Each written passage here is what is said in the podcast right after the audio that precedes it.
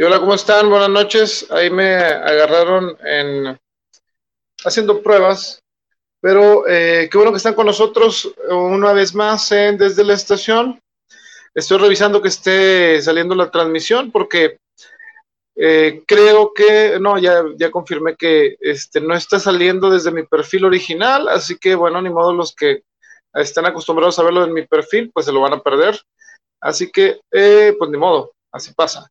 Eh, si estamos en vivo, como quiera, desde Arturo Hernández Fuentes, que es la página mía de escritor. Y este estamos checando, bueno, la productora está checando si estamos saliendo en YouTube, así que dice que sí. Dice dos veces que sí, como que muy emocionada, entonces creo que sí está bien. Eh, muy bien. Eh, ¿Cómo se lo han pasado todos? Buenas noches. Eh, si ustedes no lo saben quién soy ni qué están haciendo aquí, bueno, no se apuren. Para eso escribí esto. Eh, no crean que me voy a poner a cantar, simplemente eh, voy a poner aquí esta cosa que ahora sí tuve oportunidad. Les cuento algo interesante mientras arrancamos todo. Bueno, resulta ser que ahora ya duermo mejor y este, por eso podemos empezar más temprano. Así que, este, como ven, estuvo muy bien eso, ¿no? Uno que se este, toma unas pequeñas libertades cuando está este, como quien dice, viviendo más de noche que de día. Pero eh, espero que ustedes estén muy bien. Em, saludos a, mi amigo César de Argentina de la vez pasada. Ahí andamos este, también con el amigo Oscar y con todos ustedes. Este, qué bueno que, que se dan una cita por acá. Ahí se hacen presentes los comentarios. Gracias por, este, por estar con nosotros y por acompañarnos otro. Y ustedes la, llevamos 24 semanas acá. Este, y bueno, déjenme saludo al buen Martín Eliserio que siempre nos apoya. Este, saludos Martín, gracias por tu apoyo. Siempre ahí estamos checando la página, no crean que no leemos lo que nos ponen. Ahí está Alejandra Romo también. Eh, y bueno, esta noche es muy especial porque eh, aparte de ser la eh, cuarta parte, cuarta parte, productora, creo que sí, de los Tigres del Norte. Ya nos vamos acercando al final y este y les voy a contar que este fin de semana tuve la oportunidad de pasar por ahí con eh, los amigos del Semillerito Grill, a los cuales les mandamos un saludo. Y estamos muy emocionados porque vamos a tener la oportunidad de llevar eh, una lectura, bueno, un ciclo que yo eh, pues creé, ¿se dice así? ¿Sí? Lo que diseñé, se puede decir, en donde eh, algunos amigos y yo vamos a, llevarle algo de poesía y música en vivo a, este, a los, digamos, pues no afortunados, sino a la gente que nos apoya y este, está al pendiente. Entonces, gracias por, eh, por esta oportunidad del Semillito Grill, que claro, con todas las medidas, estamos a cinco no, creo que cuatro personas, ya nada más quedaban cuatro lugares para esta fecha en la que vamos a estar. Eh, de momento, déjenme les digo de una vez, este, revelaré en, el, en su debido momento. Vamos a ir, eh, eh, mi amigo Dante Gallegos, aquí lo voy a poner, creo que ahí ustedes ya saben que estoy transmitiendo desde el celular porque es lo más rápido. Cuando transmitía desde la computadora me sentía como robot, así que este, esto es lo más sencillo, así que eh, sí cuesta un poquito de tiempo, pero miren, aquí está el cartel, bueno, ahí, está, estoy yo. Eh, no crean que lo puse por, fue el primero que encontré. Entonces estamos confirmados, este, voy a llevarles algo de este, historias y nuestro amigo eh, Dante va a hacernos el favor de llevarnos su música. Así que no se lo pierdan. Eh, todavía falta un rato, es hasta el 30 de octubre. Y eh, pues bueno, gracias por eh, darse la vuelta al Semillerito Grill. Ya saben que tenemos la promoción, que si dicen que ven desde la estación, en la compra de un libro se van a llevar una, este, una publicación, una, una publicación, una pizza, nada más que espérenme, déjame, dice la productora, ah, que sí, que sí sigue vigente, y eh, déjenme ver, porque pues tenemos muchas cosas el día de hoy. Eh, la próxima semana, vamos, voy a, este, bueno, vamos a, tener una nueva sección. Bueno, decimos nueva sección porque en realidad esta, eh, este proyecto que yo tenía de hace unos años, de cual les voy a comentar en unos momentos, pues se dedicaba a poner los eventos interesantes que había durante la semana. dice, ok, bueno, es que me están mandando aquí algunos mensajes. Creo que ya está desde la estación, si ya nos están viendo desde la estación, ya está. Si quieres revisar la página, debería de estar la transmisión a menos que se me haya olvidado compartirla, entonces ahí sí estaríamos en problemas. Pero como les comentaba, ahorita les voy a decir sobre la, eh, la idea que surgió para darle un poquito más variedad de, al programa. Pero bueno, vamos a saludar a nuestros amigos también. Aquí Alejandra Romo, no recuerdo si la había saludado, pero por si no, saludos Alejandra Romo. También a Chirregio58, dice que está en vivo desde YouTube no le entendí a la productora, así que ahorita está eh, tratando de este, darme más información sobre eso. A nuestra amiga escritora también que nos está viendo desde ya, eh, Sonia Margarita González Santos, dice saludos, muy buena tu propuesta, que sigan los éxitos, gracias, gracias a ustedes. Eh, a ver, déjenme, bueno, voy a tener que hacerlo en vivo porque aquí, si no me voy a distraer mucho. Productora, se supone que si usted entra desde la estación en Facebook debe de saber si ya está en vivo la transmisión. Entonces, déjenme, al parecer no. Entonces, este, no sé, por tenemos esas fallas técnicas ocasionadas por mí. La productora ya saben que ya está, es complicado que se equivoque, pero vamos a checar. Eh, si no, yo ahorita la, lo acomodo. Pero, ¿qué tenemos el día de hoy? Tenemos el lente del arte con Alejandra Romo. Nos va a estar hablando de María Antonieta. Y ahorita les voy, voy, a, les voy a explicar nada más que si estoy un poquito distraído, pero no se pueden. Este, eh, creo que ya está. Ah, es que no, no estábamos en, la página desde la estación, pero ya lo estamos compartiendo gracias a la productora. Este, y vamos a tener al maestro David Martínez en un tema muy interesante porque no sé ustedes, pero a mí también me pasa que eh, dicen, ¿es lengua o es idioma? lo que se habla acá. Entonces, este, nos va a aclarar algunas dudas que a lo mejor ni sabíamos que teníamos, pero que este, van a ser muy útiles para el conocimiento que eh, intentamos, eh, como quien dice, eh, tener. Y pues bueno, esperemos que les guste. También viene Rosy Almaraz con un material de Rubén Darío.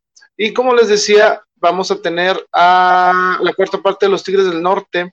Y pues bueno, creo que estamos listos para empezar una, gran noche. Saludos a los que están en su trabajo, que nos escuchan por Spotify, los que nos están eh, viendo en YouTube, en la repetición.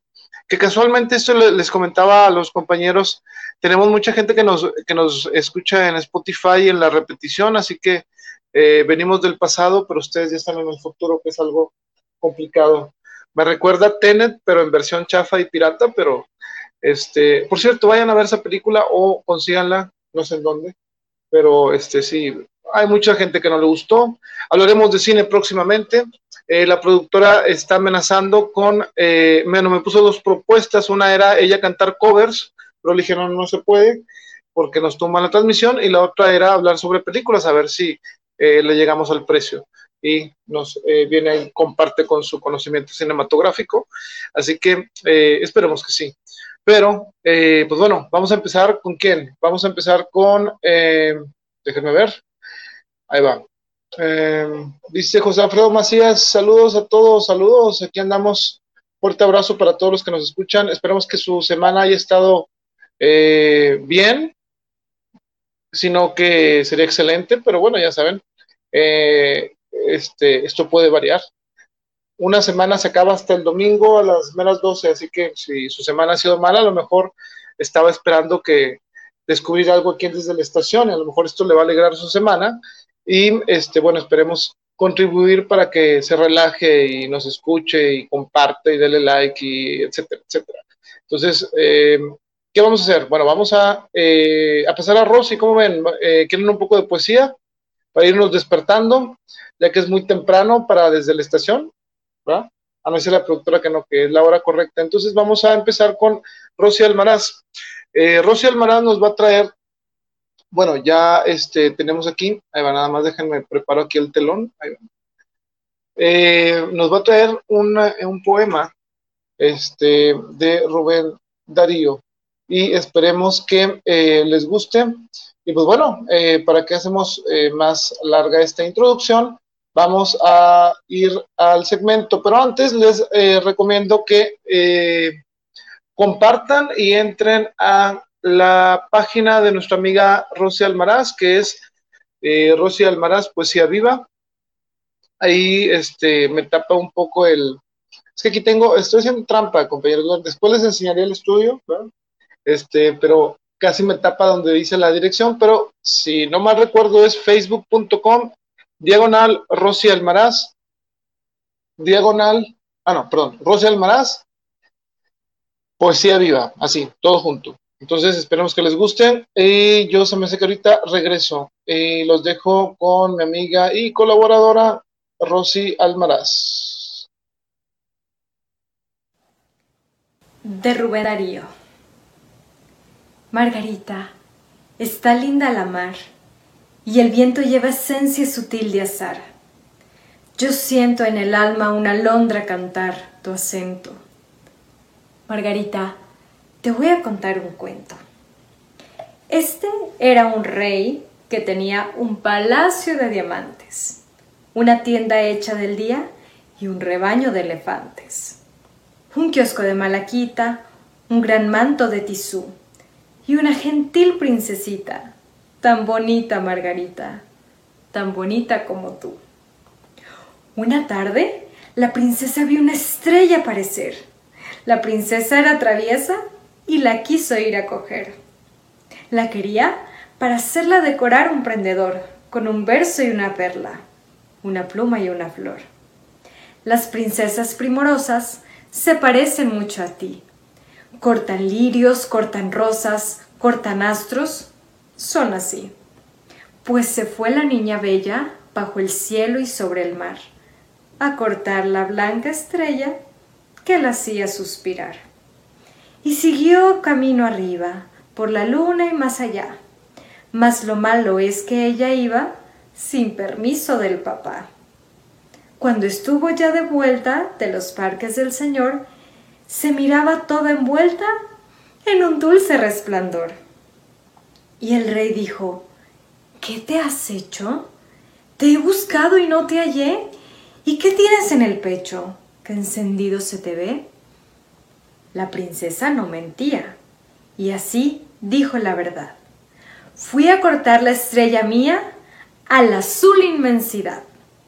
Y el rey clama, ¿no te he dicho que el azul no hay que tocar? ¡Qué locura! ¡Qué capricho! El Señor se va a enojar. Y, dice ella, no hubo intento. Yo me fui no sé por qué, por las olas y en el viento, fui a la estrella y la corté. Y el papá dice enojado, un castigo has de tener Vuelve al cielo y lo robado vas ahora a devolver. La princesa se entristece por su dulce flor de luz, cuando entonces aparece sonriendo el buen Jesús. Y así dice, en mis campiñas esa rosa le ofrecí, son mis flores de las niñas que al soñar piensan en mí. Viste el rey ropas brillantes, y luego hace desfilar cuatrocientos elefantes a la orilla del mar. La princesa está bella, pues ya tiene el prendedor, en que lucen con la estrella, verso, perla, pluma y flor. Margarita, está linda la mar, y el viento lleva esencia sutil de azar. Tu aliento, ya que lejos de mí vas a estar, Guarda, niña, un gentil pensamiento al que un día te quiso contar un cuento. Bueno, pues ahí quedó nuestra amiga Rosy Almaraz, que como les decía, eh, vamos, a, bueno, tuvimos que mover la fecha que teníamos junto con nuestro amigo también Dante Gallegos, la cambiamos, eh, bueno, ya van varias veces que se pospone la fecha del semellerito. Eh, les cuento, esto que íbamos a tener, que se llama Historias y Poesía, se había planeado para marzo. en marzo estábamos con la maestra Alejandra Romo en el tendido de ahí del museo, en el tendido de libros del Museo de Historia. Hagan de cuenta que estábamos este, a nada de tener esta, esta fecha también con los amigos del BAM, pero lamentablemente por todo lo que se vino ya no se pudo y pues bueno, tuvimos que cancelar esa vez. Después eh, les cuento que eh, la programamos creo que hace para algunas semanas. Eh, entonces pues resulta ser que eh, se volvió a reactivar esta, mm, ¿cómo les digo? Pues esto de que nos volvieron a encerrar a todos. Entonces, al menos aquí en Nuevo León, eh, dos días antes de que se pudiera llevar a cabo esta eh, lectura en el semillerito, la tuvimos que posponer de nuevo para precisamente octubre y eh, ahora eh, por también por algunas situaciones de agenda se tuvo que mover, entonces eh, para los que nos iban a ver en el semillerito se va a posponer para el 16 de enero. Esperemos que ya todos para esa fecha estemos bien. Y como les decía cuando empezamos el, el programa, no se apuren, vamos a estar ahí el 30 no va a estar Rosy, pero van a estar otros compañeros que voy a ir revelando aquí en la página. Este, bueno, esperemos que nos acompañen. Mm, creo que ya no va a haber tantos lugares, creo que ya nada más, como les decía, quedan cuatro este, lugares. Si usted quiere ir a vernos, a Dante y a mí, a mis tres compañeros que van a revelarse en esta semana, pues le recomiendo que marque al semillerito a partir de mañana, porque probablemente, y bueno, gracias de antemano, pues ya este, tendríamos el cupo lleno, como quien dice, este, pues se habría llenado. Eh, si quieren ver poesía, historias y música en vivo, pues bueno, esta oportunidad con todas las medidas de seguridad que el Semillerito Grill nos va a brindar, pues bueno, no eh, mañana levántese y marque, ¿verdad? Porque si no, pues bueno, quién sabe cuándo vayamos a hacer este show de nuevo y créame que va a valer la pena. Y aproveche también, pues para, como les decía, ahí está el flyer para, este, si usted quiere eh, un poco de literatura y un poco de, bueno, no un poco, muy buena comida, pues bueno, entonces, este, marca ahí al semillerito grill. Pero bueno, ¿en qué estábamos? Eh, estábamos en que Rosy nos estaba leyendo un poema en Poesía Viva y este, creo que también la puede oír a Rosy Almaraz con nuestros amigos de Colafero Cisneros de Carniverso. Tiene un programa de radio, creo que los viernes a las 10. Sígala y también va a estar este, eh, leyendo poesía. Les mandamos un saludo a todos de Carniverso. Un abrazo y pues bueno, este, seguramente también ellos a lo mejor eh, podrán regresar, pero recuerden que están haciendo también eventos virtuales para que sigan su página. Y pues bueno, poco a poco estaremos resurgiendo. ¿Qué otra cosa viene nueva? Eh, viene nuevo que este, les había comentado de la Purísima Social Club. Para todos los que conocen eh, Epicentro o conocían Epicentro, pues bueno, ya no, ya Epicentro no está eh, funcionando bajo ese nombre, se, se cambia para un nuevo, digamos, un nuevo proyecto, el cual se denomina la Purísima Social Club. Recuerden que ahí en donde estaba Epicentro, en Padre Mier 619, si no estoy mal, productora, 619A, eh, hay eventos con sus medidas de seguridad los jueves, eh, viernes, sábado y domingo. Entonces, si usted quiere este, darse una vuelta, pues está cordialmente invitado. Créanos que no se va a repetir. También está abierto el restaurante y la librería está funcionando eh, y se va a estar dando esta reapertura a las lecturas de una manera ordenada y ya tenemos fecha para la primera lectura en la Purísima Social Club, que va a ser el 10 ¿qué de noviembre? Miércoles 18 de noviembre, si estoy, si estoy bien, es miércoles 18 de noviembre. Eh, ya ahí, bueno, del confirmado que tengo es eh, nuestro amigo poeta también, que anduvo, que lo vimos por ayer, a Marco Galán.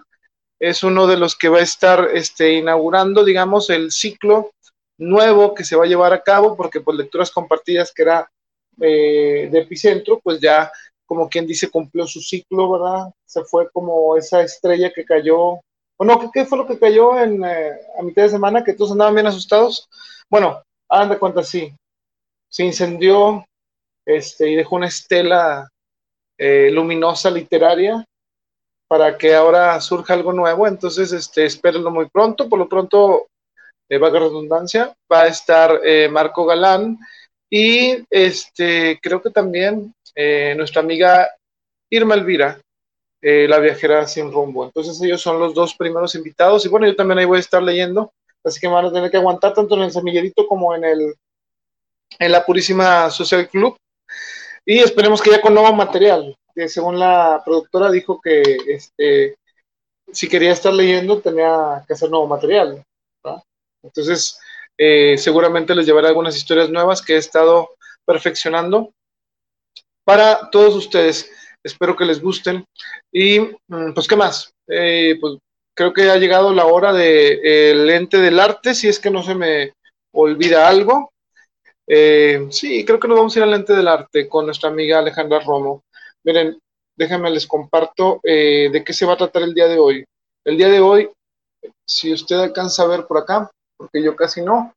Dice, es de María Antonieta Rivas Mercado. Vamos a ver qué nos cuenta la maestra Alejandra Romo sobre eh, María Antonieta Rivas Mercado. Y pues en un momento, pero como siempre les comento a los que nos están escuchando, para seguir a Nanaj, pues lo único que tienen que hacer es abrir su Facebook y escribir Nanaj oficial en el buscador y seguro lo va a llevar a esta página en donde la maestra Alejandra Romo, eh, pues bueno, nos pone ahí muchas cosas eh, que pudiéramos aprovechar. Así que también ella tiene sus eh, diplomados, cursos y todo lo demás listos para que usted sea parte de ellos. Y bueno, es una oportunidad, yo creo que muy buena para que forme parte de esto con ella. Así es. Eh, vamos a saludar a nuestra amiga Noemí Bravo. Dice buenas noches también a Mayela Escobar. Buenas noches a todos. Y Lupita Reynoso López. Saludos. buenas noches. Qué bueno que nos están reportando. Gracias por seguirnos acompañando. Y eh, una disculpa a los de Spotify. Allá vamos en el número 21, pero me comprometo a subir el 22 y 23, al menos en esta semana y eh, si nos están viendo en Facebook, porque me comentaban algunos de que sí lo ven, pero tienen que ir a trabajar temprano, pues bueno, ya saben que lo pueden poner en su Spotify, en todos, Anchor y todos estos. Pero, pues ya, vámonos directo con la maestra Alejandra Romo en su sección El lente del arte y enseguida regresamos. Bienvenidos a una nueva cápsula del lente del arte. Mi nombre es Alejandra Romo y es un gusto estar de nuevo con ustedes como cada emisión del programa desde la estación. En esta ocasión hablaremos de María Antonieta Rivas Mercado, actriz, promotora cultural y defensora de los derechos de la mujer. Hija del arquitecto Antonio Rivas Mercado, el artífice del famoso Ángel de la Independencia de la Ciudad de México, financió numerosos proyectos culturales, promovió exposiciones y tradujo obras de teatro al español. Rivas Mercado fue una de las principales promotoras del arte, la cultura y la literatura de México en los años 20 del siglo pasado especialmente durante la última etapa de su vida. Se dice que era una mujer polifacética, inteligente y apasionada, la cual dedicó muchos años de su vida a México en específico apoyar a las mujeres y los niños, a impulsar la educación, el arte y la cultura. Fundó el primer teatro independiente del país, el Ulises, y formó y financió el Patronato para la Orquesta Sinfónica Nacional bajo la dirección de Carlos Chávez.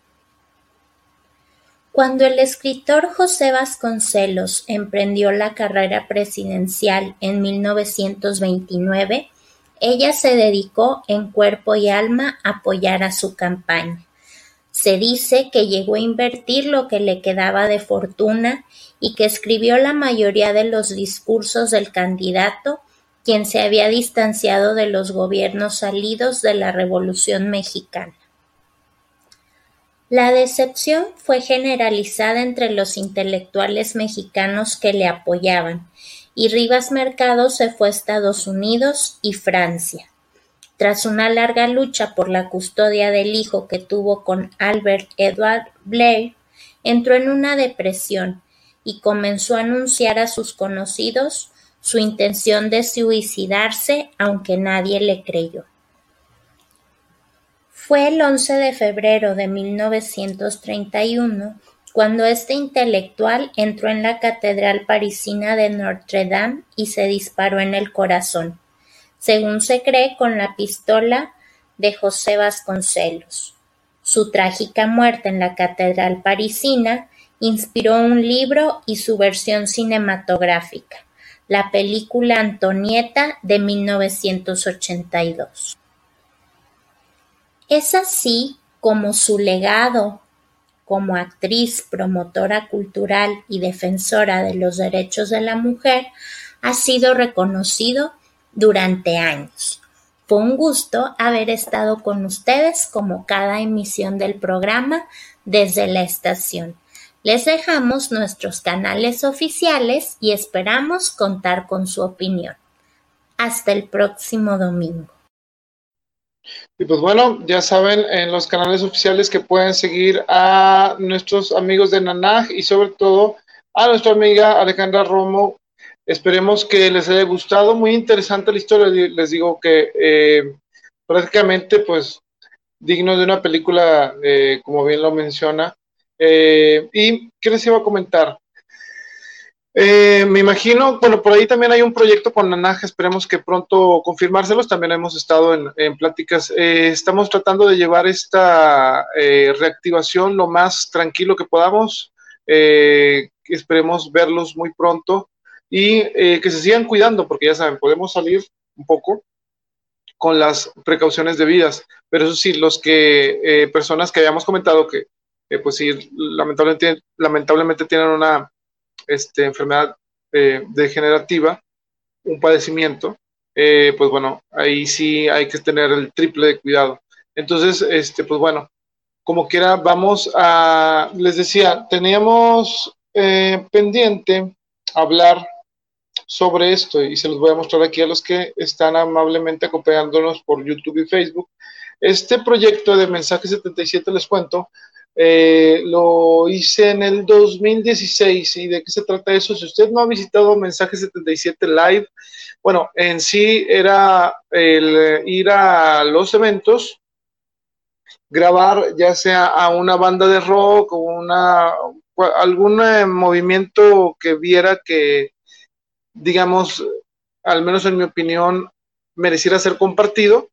Y pues bueno, en Mensaje 77 eh, hubo de todo, hubo poesía, hubo pintura, hubo eh, música. Y si ustedes entran ahí a la página de Facebook de Mensaje 77 Live encontrarán eh, videos de muchas, muchos eventos a los que me tocó cubrir, digamos que ahí andaba haciendo mi labor periodístico.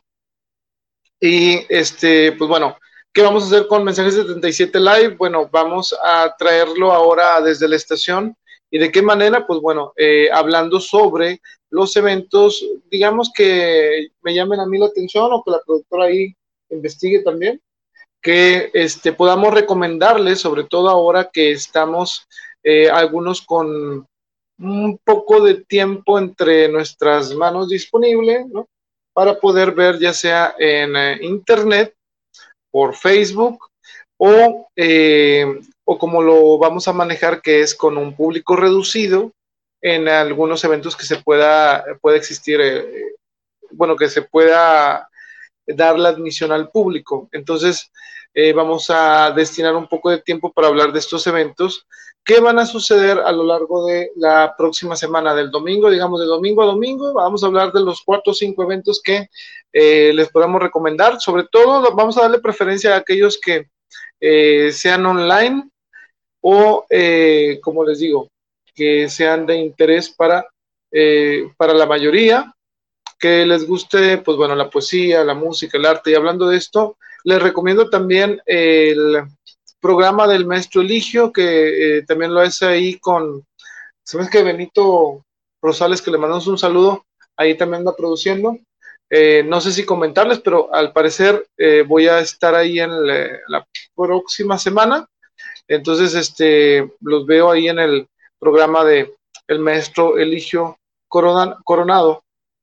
En esta semana creo que estuvo nuestra amiga Brisa Ramírez y también eh, estuvieron presentando una, una antología eh, en la que varios compañeros de acá estuvieron participando sobre qué va la antología, creo es del confinamiento. Eh, entonces, este, pues bueno, denle una revisada por ahí. Ahorita déjenme les comento de una vez. Esta, este, ¿cómo les digo?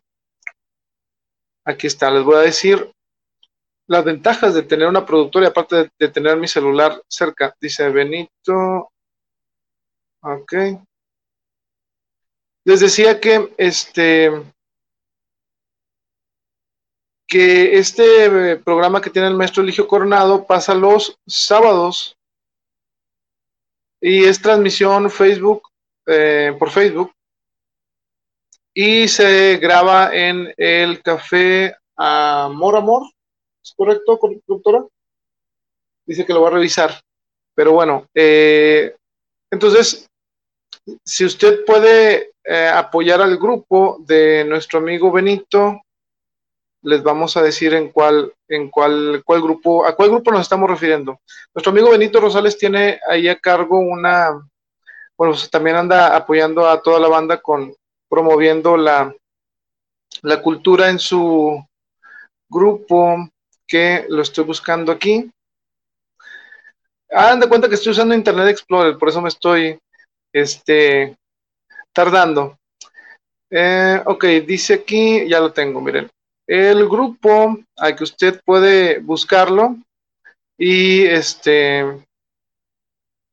ingresar para poder ver las transmisiones de estos programas se llama, ahí va, es que ahora sí no las llego, eh, se llama Tiempo Literario, el programa del eh, maestro Eligio Coronado y pasa por la red comunitaria Zona Norte Monterrey, de la cual está a cargo el, eh, este, nuestro amigo Benito Rosales. Entonces, denle ahí una oportunidad y únase al grupo, porque van a estar, bueno, ya van, creo que ya van, llevan como unos cuatro o cinco programas. entonces, este, pues bueno, si quiere estar enterado de lo que anda pasando por acá, por este eh, ambiente literario, pues bueno, denle una oportunidad aquí. Y el libro el cual presentaron eh, esta semana pasada fue el de Memoria del Confinamiento 2020. Entonces, este, ahí participaron compañeros como Fernando Arriaga, eh, La Viajera también, nuestro amigo Antonio Ramírez. Entonces, este, bueno, ahí les debo más, nombres. Y eh, pues bueno, es un gusto también apoyarlos allá. Un saludo a nuestros amigos y en especial al maestro Eligio y a Benito Rosales. Entonces, ¿qué más sigue? Pues bueno, vamos a ir. Bueno, antes, ¿saben qué? Antes de irnos, eh, la productora nos eh, preparó algunos datos muy especiales para ustedes que siguen desde la estación y bueno, vamos a empezar de uno por uno. Aquí tengo algunas imágenes que, este, que les quería compartir. Esa semana pasada, eh, tanto en, eh, ¿cómo les diré? En el presente, en el pasado y en el futuro, eh, estuvieron ocurriendo cosas, algunas fechas, eh, bueno, la más triste quizá de todas ocurrió, eh, bueno, no de todas, la, la, que pasó en esta semana en sí fue la de la muerte de Eddie Van Helen, para los que nos gusta el rock. Quizá a lo mejor no nos guste tanto Van Helen, el grupo. Algunos, pero este, claro que conocíamos este talento de, de Eddie Van Helen, eh, nacido en Ámsterdam y pues nacionalizado estadounidense, pues falleció este 6 de octubre y pues bueno, eh, murió a los 65 años, lamentablemente pues estaba ahí en la lucha contra el cáncer y pues bueno, sabemos que esta, estas cosas eh, suceden y, pues bueno, es una pérdida para la música y sobre todo para grandes eh, grandes bandas que han, prácticamente nos han acompañado una buena parte de nuestra vida. Entonces, eh, esperemos que, pues para todos los fans de Van Helen, pues sí es, es triste, ¿no? Eh, recibir esta noticia y pues bueno, eh, ahí un fuerte abrazo para, eh, pues para la gente que, que, aprecia la música de Van Helen y pues, pues digo, no sé si nos escuchan, pero bueno, con mucho respeto para todos los que pudieran eh, tener algún lazo con eh, Van Helen de alguna u otra manera. ¿Qué más pasó esta semana? Pues bueno, también otro, otra cosa que queremos mencionar es el 8 de octubre de 1918, nos vamos a ir del 2020 al 1918. Eh, es que la productora le gusta ver esas películas que viajas en el tiempo, entonces nos preparó unos buenos datos. Eh, dice que falleció en la Ciudad de México el pintor originario de Aguascalientes, Saturnino Hernán. Me dijo, no voy a decir Hernán. Y yo dije, por favor, soy profesional. Entonces, este, claro, no, no, me equivoco en otras cosas, pero en eso espero que no. ¿Y por qué viene esto? Bueno, porque a nosotros, como ustedes sabrán, nos gusta ir a Aguascalientes. Este, ahí nos, nos topamos con eh, en algunos museos eh, trabajo de Saturnino eh, RAN.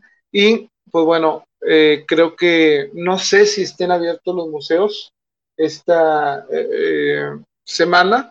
No sé si algunos tengan acceso, mmm, desconozco honestamente, pero bueno, en cuanto los abran, pues eh, sería bueno que vayan y apreciaran el trabajo eh, de Saturnino Herrán, que este, pues bueno, ya pasa mucho tiempo de su fallecimiento, pero bueno, fue tan importante su obra que se puede apreciar en un museo muchos años después. Creo que es lo que le da ese, eh, ¿cómo le digo? Esa inmortalidad a la, a la pintura y pues bueno, esperemos que eh, a ustedes les guste el trabajo de Saturnino Herrán y lo puedan disfrutar nuevamente cuando sea posible. ¿Qué pasó ahora también? Bueno, el 8 de octubre, este ahora nos ponemos al presente, ¿verdad? Es que le digo, este, eh, pues sí, tengo que aceptar que fuimos a ver al cine la de Tenet y salió muy emocionada dijo, voy a hacer una sección en donde vaya del pasado y luego el futuro y me regrese. Y digo, sí, excelente. Mientras pueda meter más contenido, no hay problema.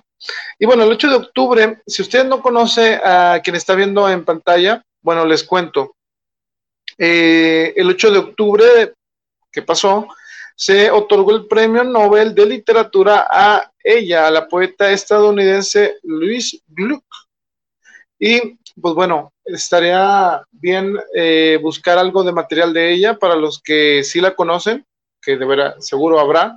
Pues bueno, ahí nos contarán qué tan bueno es, o si no, pues bueno, lo buscaremos a ver si, si es cierto. Ya ven que hubo mucha eh, decepción la vez pasada con lo de Bob Dylan, ¿no es cierto, productora? ya hace, hace, un par de años, ya no recuerdo, la verdad, yo me voy también en el tiempo, pero hubo una polémica que por qué le habían dado a Bob Dylan el, el Nobel, ¿verdad? En literatura. Y pues bueno, este, sí vi en el ámbito literario eh, que tengo en mi Facebook que unos estaban a favor, otros en contra, y yo digo, pues bueno, ¿qué puedo opinar sobre eso? Porque pues los premios son premios y se les da a la gente ¿qué digo? Eh, no se lo merece, que se lo merece, pues bueno, la verdad creo que el, las personas que deben de estar más contentas al recibir un premio quizás son los lectores. Ya ven, Murakami es el como el Cruz Azul de, de la literatura. Ah, disculpen a los de Cruz Azul, ¿verdad? O, bueno, vamos a ponerlo como los Tigres en la Libertadores. ¿Están menos doloroso? O como el Necaxa en un tiempo en el ascenso. Yo sé que algunos van a decir, no mezcla literatura con fútbol, pero no se apuren, es desde la estación, podemos hacer todo. Así que no hay problema. Pero bueno, volviendo al tema. Eh, busquen material de Luis Gluck. Ahí sí la pronuncio mal, una disculpa de antemano. Y pues bueno, vamos a ver qué es lo que eh, propone y sería bueno leerla, porque yo honestamente, y soy franco, no conozco material de ella, pero me imagino que es buena. Bueno, aquí me, me dice la productora que es buena. Y si la productora lo dice, pues creo que estamos... Eh, a ver, espérame está retando públicamente la productora que Rosy Almaraz nos lea algo de Luis Gluck. Bueno, yo no sé si Rosy sepa inglés, yo digo que sí, pero dice que ella, que ella lo traduce, la productora se compromete a traducir eh, los poemas. Bueno, pues vamos a ver si es cierto. Entonces, ahí un saludo para todos. Y pues bueno, vamos a avanzar porque no nos queda, nos podemos aquí quedar platicando y, los amigos que vienen a ver los Tigres del Norte van a decir, bueno, ya que hablan de, de los Tigres del Norte, pues bueno, en un ratito. Eh, ¿Qué más? Vamos a ahora otro salto en el tiempo, así que agárrense, compañeros. Eh, fíjense, ya si usted no conoce eh, quién es este individuo que está viéndolo y está haciéndole un signo de amor y paz o contando hasta dos, no sé, como usted lo quiera tomar, pues es nada más y nada menos que John Lennon. Eh, es, eh, en, él nació eh, el 9 de octubre de 1940, así que eh, pues John Lennon estaría cumpliendo, si la productora hizo bien el cálculo, 80 años. O sea, ahí yo me deslindo. Sí, hay que deslindarse cuando es. Entonces, este, sí, en Reino Unido nace John Lennon un 9 de octubre de 1940. Eh, no quiero emocionar a los fans de John Lennon, pero este es un spoiler de lo que sigue. si vieran que aquí parece que la, productora eh, subió de nuevo de la segunda división a la primera, después de mencionar que cuál es el grupo que sigue eh, después de los Tigres del Norte, bueno, tiene que ver con John Lennon. Y no, no es el Tropical Panamá por más que yo quisiera. Entonces, vamos a eh, continuar. Pues bueno, para todos los fans de John Lennon, pues, eh, pues ¿qué podemos decirles? Que pues también eh, nos gusta bastante su música. Y nos vamos a pasar ahora a otro salto en el tiempo y vamos a recordar a este individuo.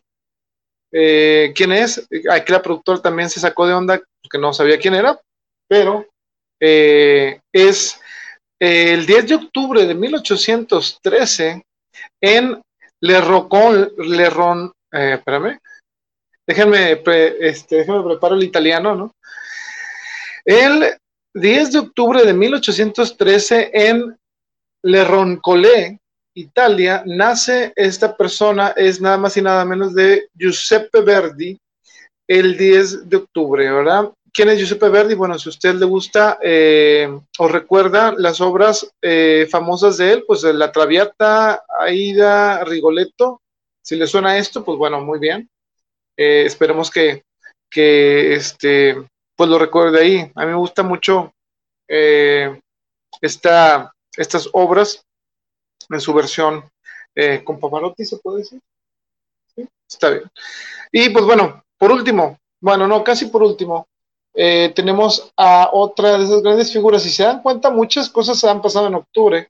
Ah, ya me equivoqué, ya la regué, pero han pasado en octubre en todos los tiempos y una de ellas es esta eh, persona que ven aquí frente a un micrófono recibiendo seguramente el cariño del público porque eh, era de esas,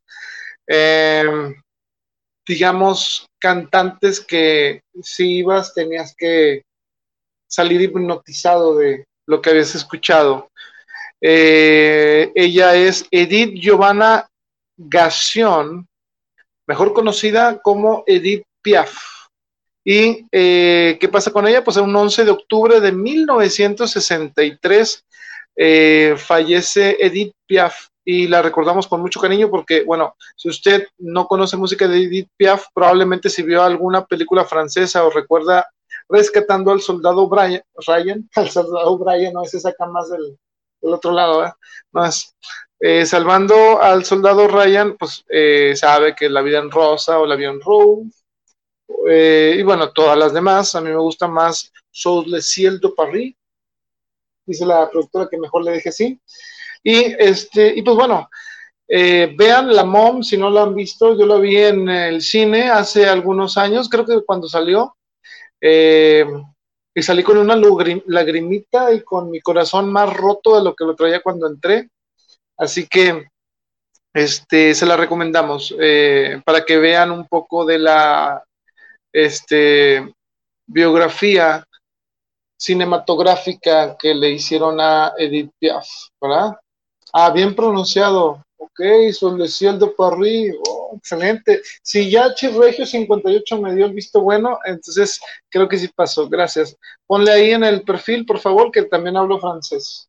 ¿no? Aunque sea una frase, ¿no? Pero bueno, muy bien. ¿Qué más sigue? Este, eh, ¿Qué les suena un especial de Edith Piaf? ¿No les gustaría? Bueno, a mí sí, probablemente. Este, en un futuro próximo. Y para terminar esta sección eh, que nos eh, trae la productora, bueno, que todavía no tiene nombre, la productora sí tiene nombre, pero la sección no. Eh, aquí tenemos un, un, cartel de que dice es el 11 de octubre, el Día Internacional de la Niña. ¿Sí? pues bueno, ¿qué, ¿qué, se le puede pedir a, a, a la gente? O sea, ya si uno no puede respetar a una niña, no puede valorarla, pues eh, hacen esta, este día para que eh, reflexionemos en esto, ¿no?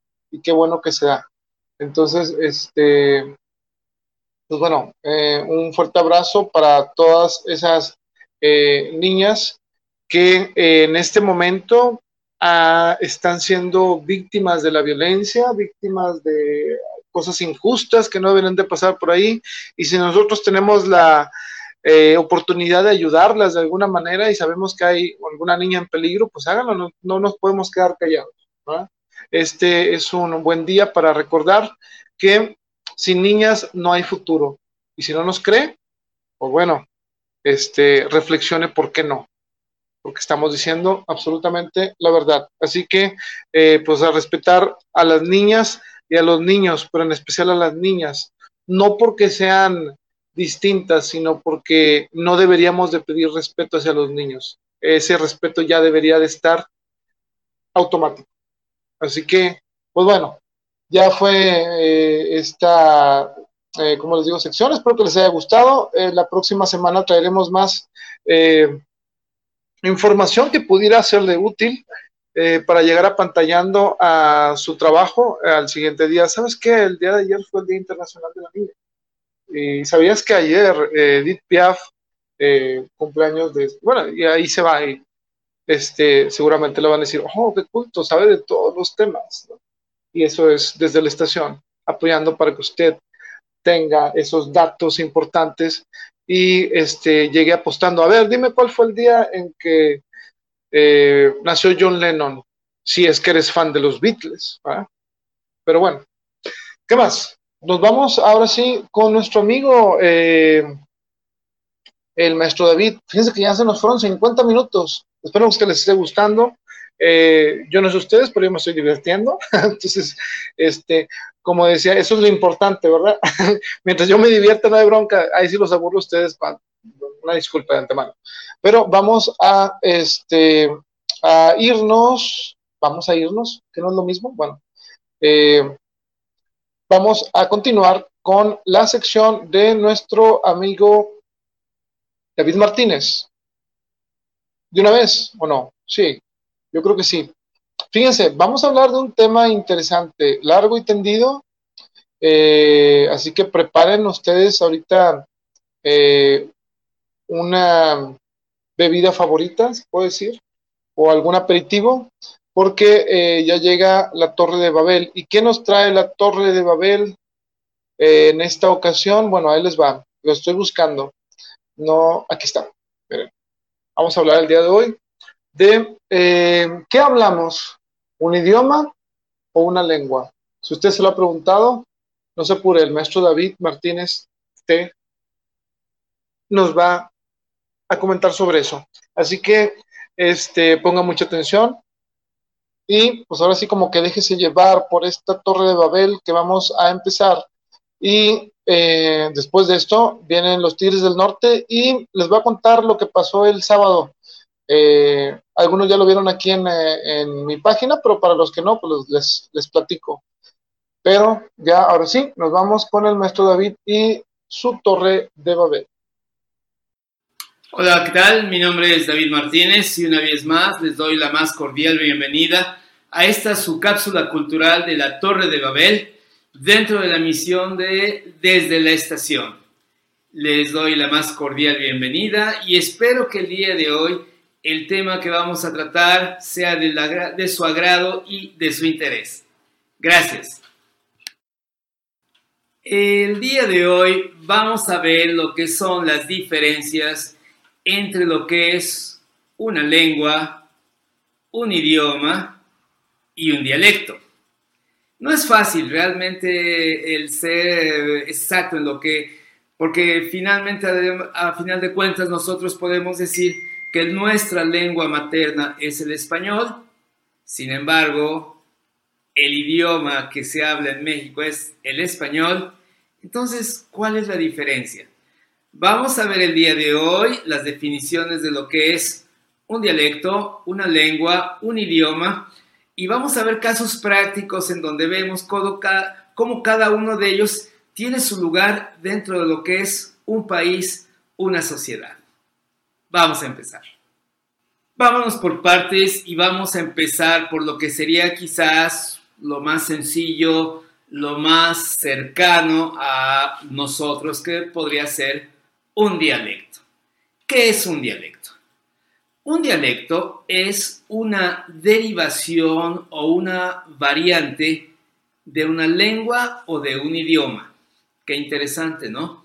O sea, viene derivado de lo que es un idioma o una lengua y constituye una manera de entenderse y de expresarse que por lo general se utiliza de manera local no trasciende, por así decirlo, a otros países. Normalmente un dialecto queda confinado dentro del mismo país, dentro de la misma región. Vamos a ver un ejemplo muy interesante de lo que es un país con muchos dialectos. Efectivamente, Alemania es un país que ejemplifica lo que son los dialectos inclusive reconocidos a nivel oficial. En Alemania se hablan 21 dialectos.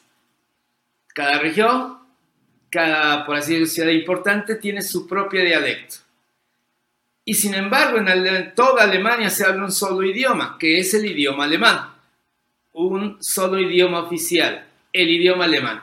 Y sin embargo, cada región las más importantes ciudades tienen su propio dialecto y la gente aún lo sigue utilizando.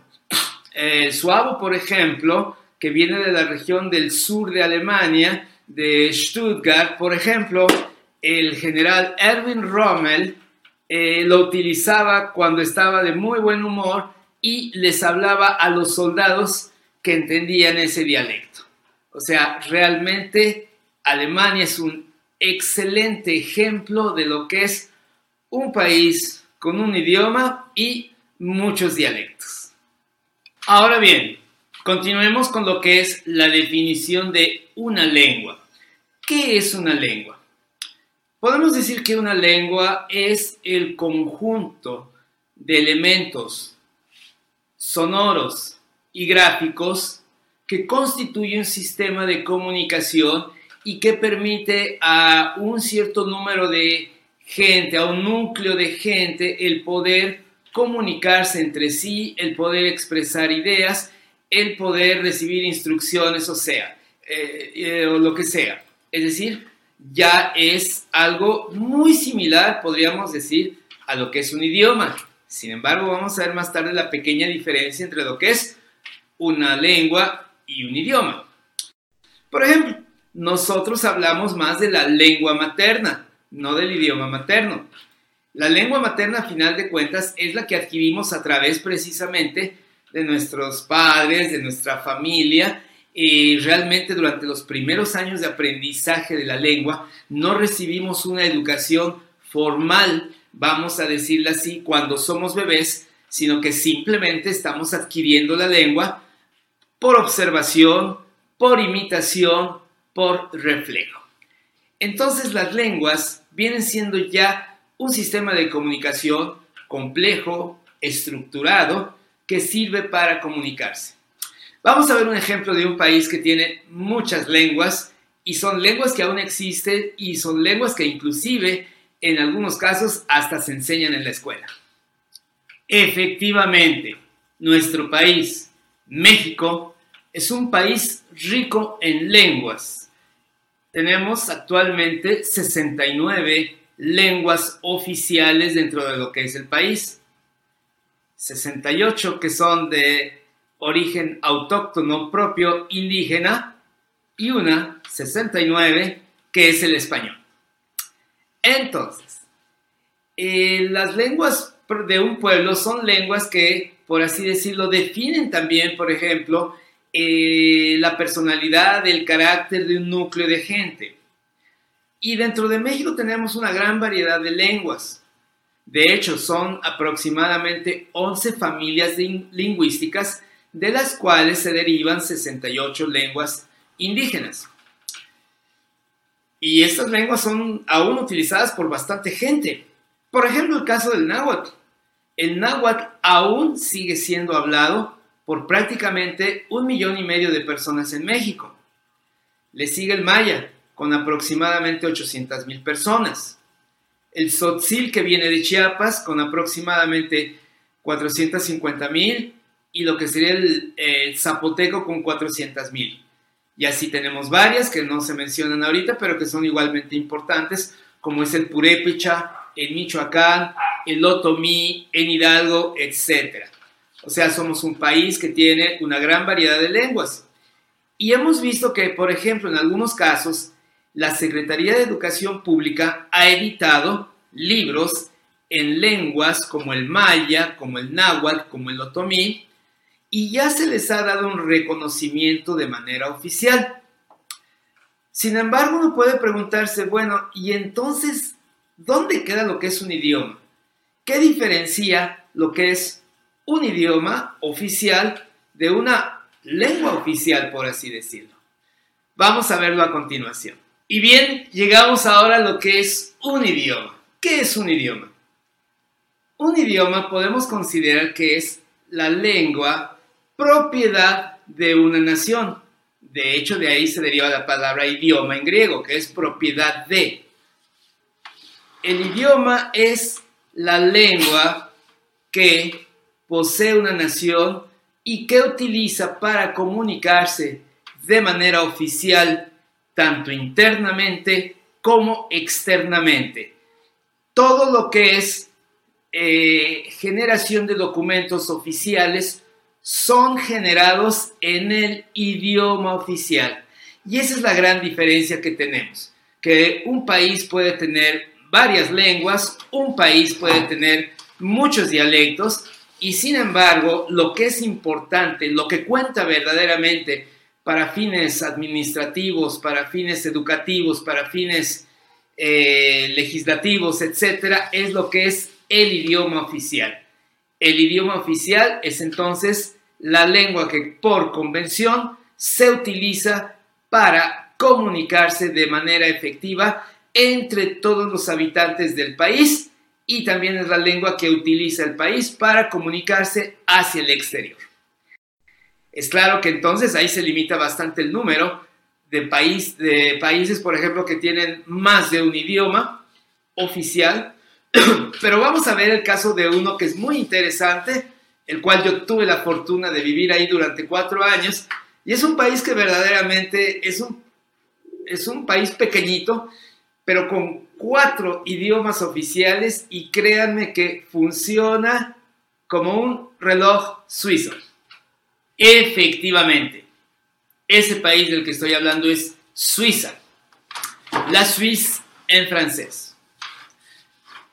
El francés es uno de los idiomas que se hablan en Suiza de manera oficial y aproximadamente entre un 23 a un 25% de la población lo habla como lengua materna.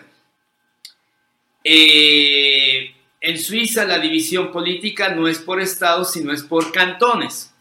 Y existen cantones que son enteramente de habla francesa. Ginebra, que es Genève, Vaud, Neuchâtel, Jura, Fribourg y Valais. Fribourg y Valais ya son cantones bilingües, es decir, son cantones en donde indistintamente se habla o el francés o el alemán. Entonces, vamos a ver ahora el segundo idioma oficial de Suiza, el alemán. Ok. Der Schweiz. Suiza, en alemán. El primer idioma oficial de Suiza por número de habitantes es el alemán. Aproximadamente entre 70 y 72% de la población de Suiza habla alemán. Este idioma se habla en los cantones más importantes del país, como son Zürich, Berna, Basilea y Lucerna. Eh, sin embargo, hay que decir que cuando uno llega a Suiza, uno se da cuenta que sí, los suizos hablan alemán cuando se dirigen a extranjeros o cuando tienen que dialogar con alemanes. Pero al momento en que ellos empiezan a hablar entre ellos, compañeros de trabajo, amigos, familia, ellos no van a utilizar el alemán estándar, que sería el Hochdeutsch, sino van a utilizar el dialecto del lugar, Schweizerdeutsch. Y cada uno de los dialectos entre Zürich, Basilea, Berna, Lucerna, es diferente. O sea que realmente es causa de desconcierto cuando una persona que habla un buen alemán estándar llega a Suiza y se da cuenta que de pronto puede estar inmerso en una conversación donde no entiende nada, porque ya no están hablando Hochdeutsch, sino están hablando Schweizerdeutsch. La Suiza, la Suiza. Aproximadamente un 4% de la población habla el italiano como lengua oficial. Es el cantón que tiene como lengua oficial el italiano es el Ticino, Tessin en francés. Es un cantón que precisamente se encuentra colindando con Italia y es un cantón bellísimo, es un cantón, por así decirlo, que vive del turismo. Eh, tiene lagos impresionantes, bellísimos, como es el lago Como. Tiene un clima particularmente agradable, muy agradable, cuando puede hacer mucho frío en Berna o en el Jura eh, de la Suisse romande, en Ticino puede estar un clima verdaderamente increíble. Entonces, ahí aproximadamente el, hay un 3% de la población de lo que constituye el total de Suiza que habla lo que es el italiano como idioma normal y como idioma oficial. Ahora bien, queda todavía un idioma que es hablado realmente por una pequeñísima parte de la población, que es el romanche. El romanche viene siendo una mezcla de lenguas germánicas y de lenguas latinas. Y solamente se habla en un cantón que es el cantón de Graubünden, que sin embargo es un cantón que tiene lo suyo, porque ahí se organizan precisamente el Foro Internacional de Davos.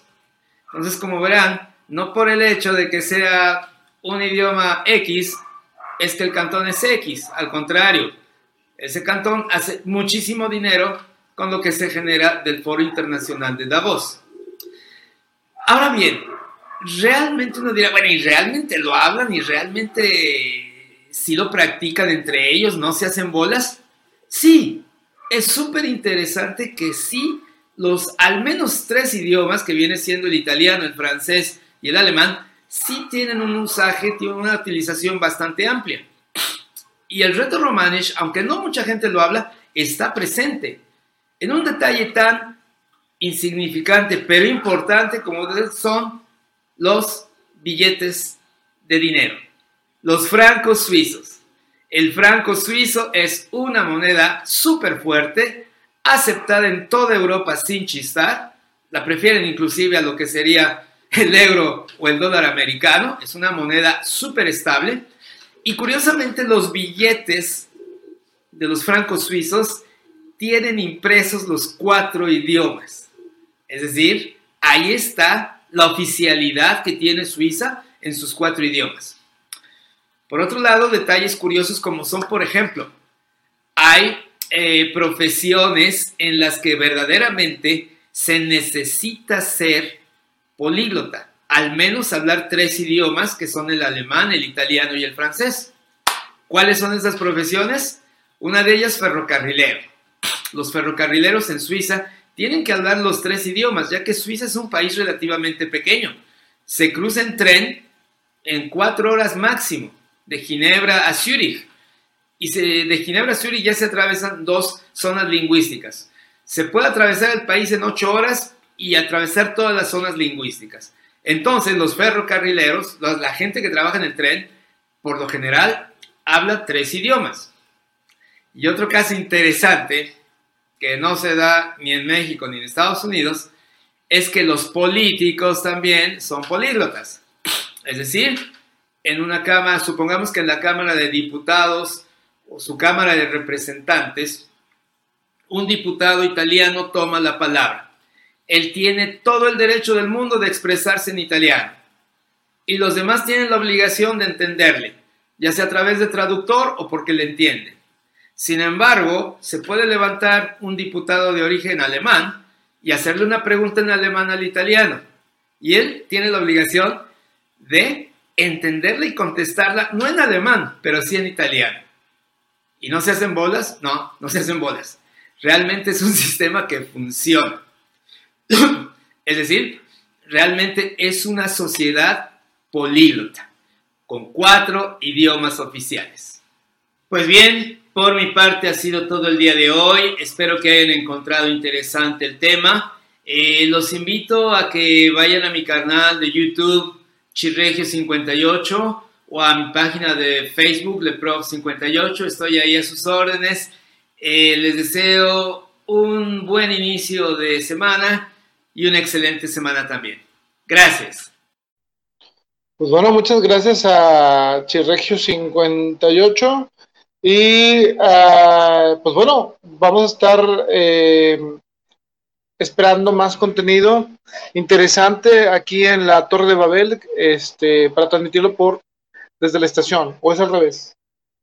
Vamos a estar esperando materiales desde la estación de la Torre de Babel. Bueno, algo así. Yo me hice solo bolas y nada más es un idioma, entonces hay que tener cuidado, productora. Entonces, Sigan al maestro David Martínez en Instagram también, búsquenlo ahí como David Martínez y pues bueno, nos van a traer más este, información interesante como esta. Pues bueno, ahora sí, nos vamos directo a esta foto de los Tigres del Norte. Si ustedes eh, notan ahí, eh, hay un como que mal cálculo, porque en teoría deben de ser cinco, ¿no? Y en este caso hay, hay seis. ¿Por qué hay seis? Bueno, eso lo vamos a hablar precisamente en esta edición de la parte número cuatro. Gracias, productora. Ah, ahora sí sirvió ser como beisbolista de los eh, de los Tigres del Norte, gracias a los eh, grupos que nos permiten compartir la transmisión para todos aquellos fans de los Tigres del Norte que este, amablemente nos escuchan. Qué bueno que están con nosotros aquí en esta noche de domingo o a la hora que nos estén escuchando, el día que nos estén escuchando. Bueno, hacemos este especial. Bueno, en mi caso, hablo por mí para no hablar por todos los demás, porque pues bueno, siempre hemos, eh, al menos, y sigo hablando en plural porque, doctora, quítame el chip ahí. Este, siempre me ha gustado la música de los Tigres del Norte y este, y pues bueno, eh, ¿por qué no complementar estas excelentes cápsulas, como bien nos dice eh, nuestra amiga Rosalba, eh, con, con la cultura, con la música, con todo? Este, seguramente vamos a tener un, un buen contenido para todos ustedes, gracias a nuestros amigos y colaboradores como son eh, el maestro David Martínez, eh, Ale Romo y Rosy Almaraz, nuestro amigo Pepe, pues está ahorita con bastante eh, trabajo, pero bueno, volviendo a los Tigres del Norte.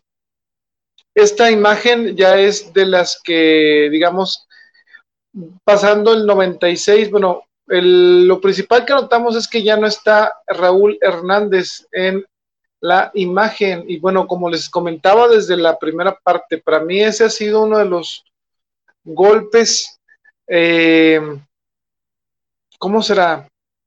Musicales que, que me quedé triste, debo admitirlo, porque gran em, parte de el material de los Tigres del Norte me gustaba precisamente por eh, por las canciones que interpretaba, bueno, que cantaba, sí, que interpretaba Raúl y pues ahora ya no era posible. ¿Por qué? Pues ahorita esto se lo vamos a, contar todo, pero vamos a empezar desde dónde nos quedamos. ¿En dónde nos quedamos? Bueno, nos quedamos en este álbum que se llama... Ahí va. Este álbum de los Tigres del Norte déjenme cierro aquí las ventanas que tengo abiertas, se llama Consentimiento y Sabor, tan bonita. Bueno, salió en el 1992 y estamos hablando ya de un álbum que tiene suficiente, digamos, antigüedad. Eh, ¿Qué canciones traía este? Pues bueno, traía la del sastre, la creación, rock del corazón, bonita y mala, el amor es ciego, por lo menos hoy, el celular, Cuba tan bonita, cumbia de amor, ave de paso y decepción. Hablando con la productora, le digo, mira cómo los eh, Tigres del Norte tuvieron ese tino de escoger una canción eh, que ahora la puedes ver y decir, oh, mira, este, todos los que no vivieron ese proceso y que no saben lo que era tener un celular en 1992, no esto es como que un documento histórico, ¿se puede decir eso, doctora? ¿Está de acuerdo? Muy bien.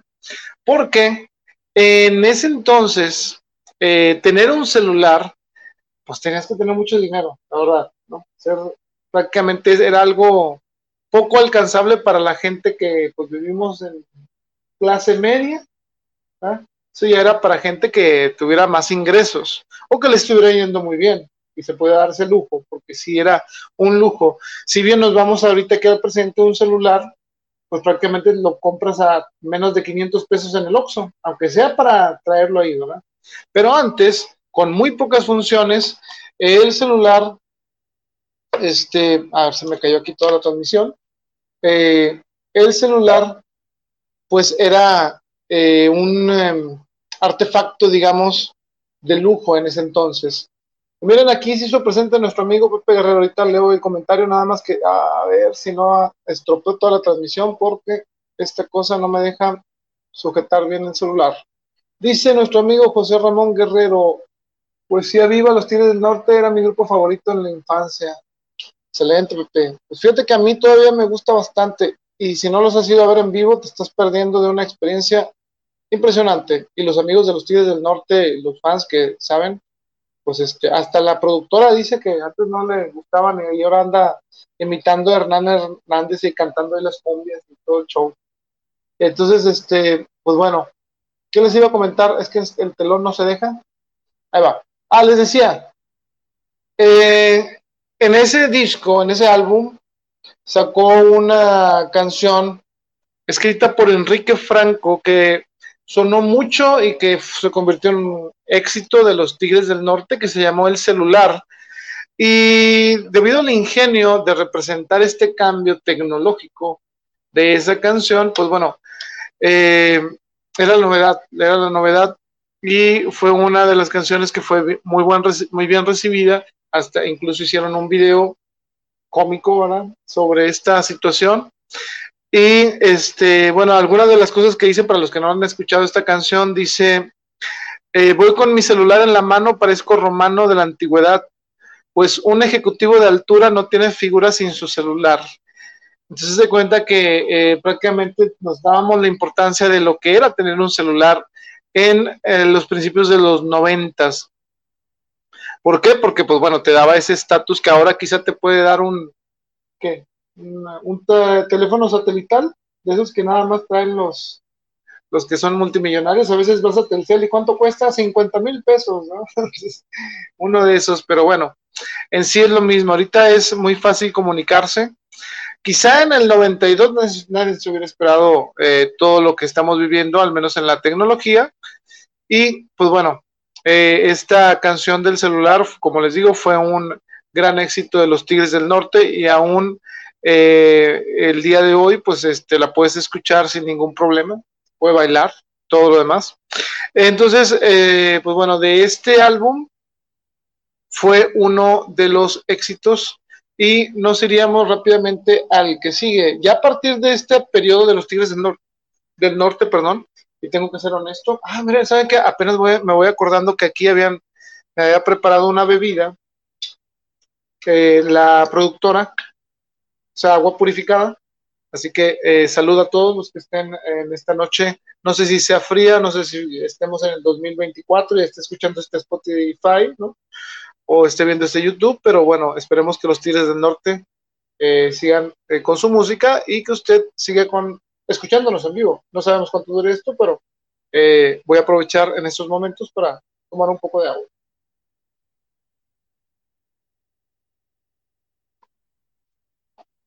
Porque créanlo, ¿no?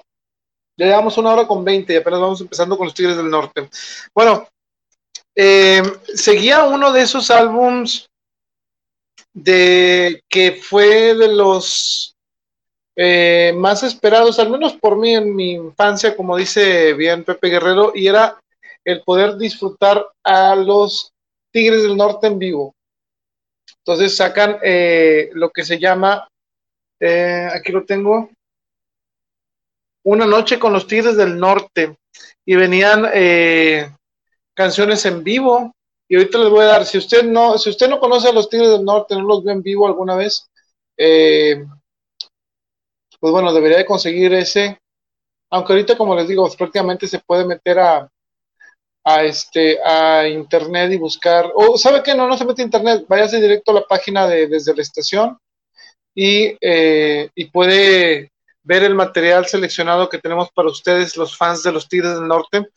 En lo personal, yo soy muy requisitoso eh, con las versiones en vivo eh, y casi siempre quiero decir, bueno, esta es la mejor versión de tal canción y afortunadamente he encontrado unas muy buenas, así que eh, visite desde la estación, ahí puede encontrar bastante material, material de los Tigres del Norte. Y en caso de que no pueda, bueno, consiga este. ¿Qué canciones venían en este álbum?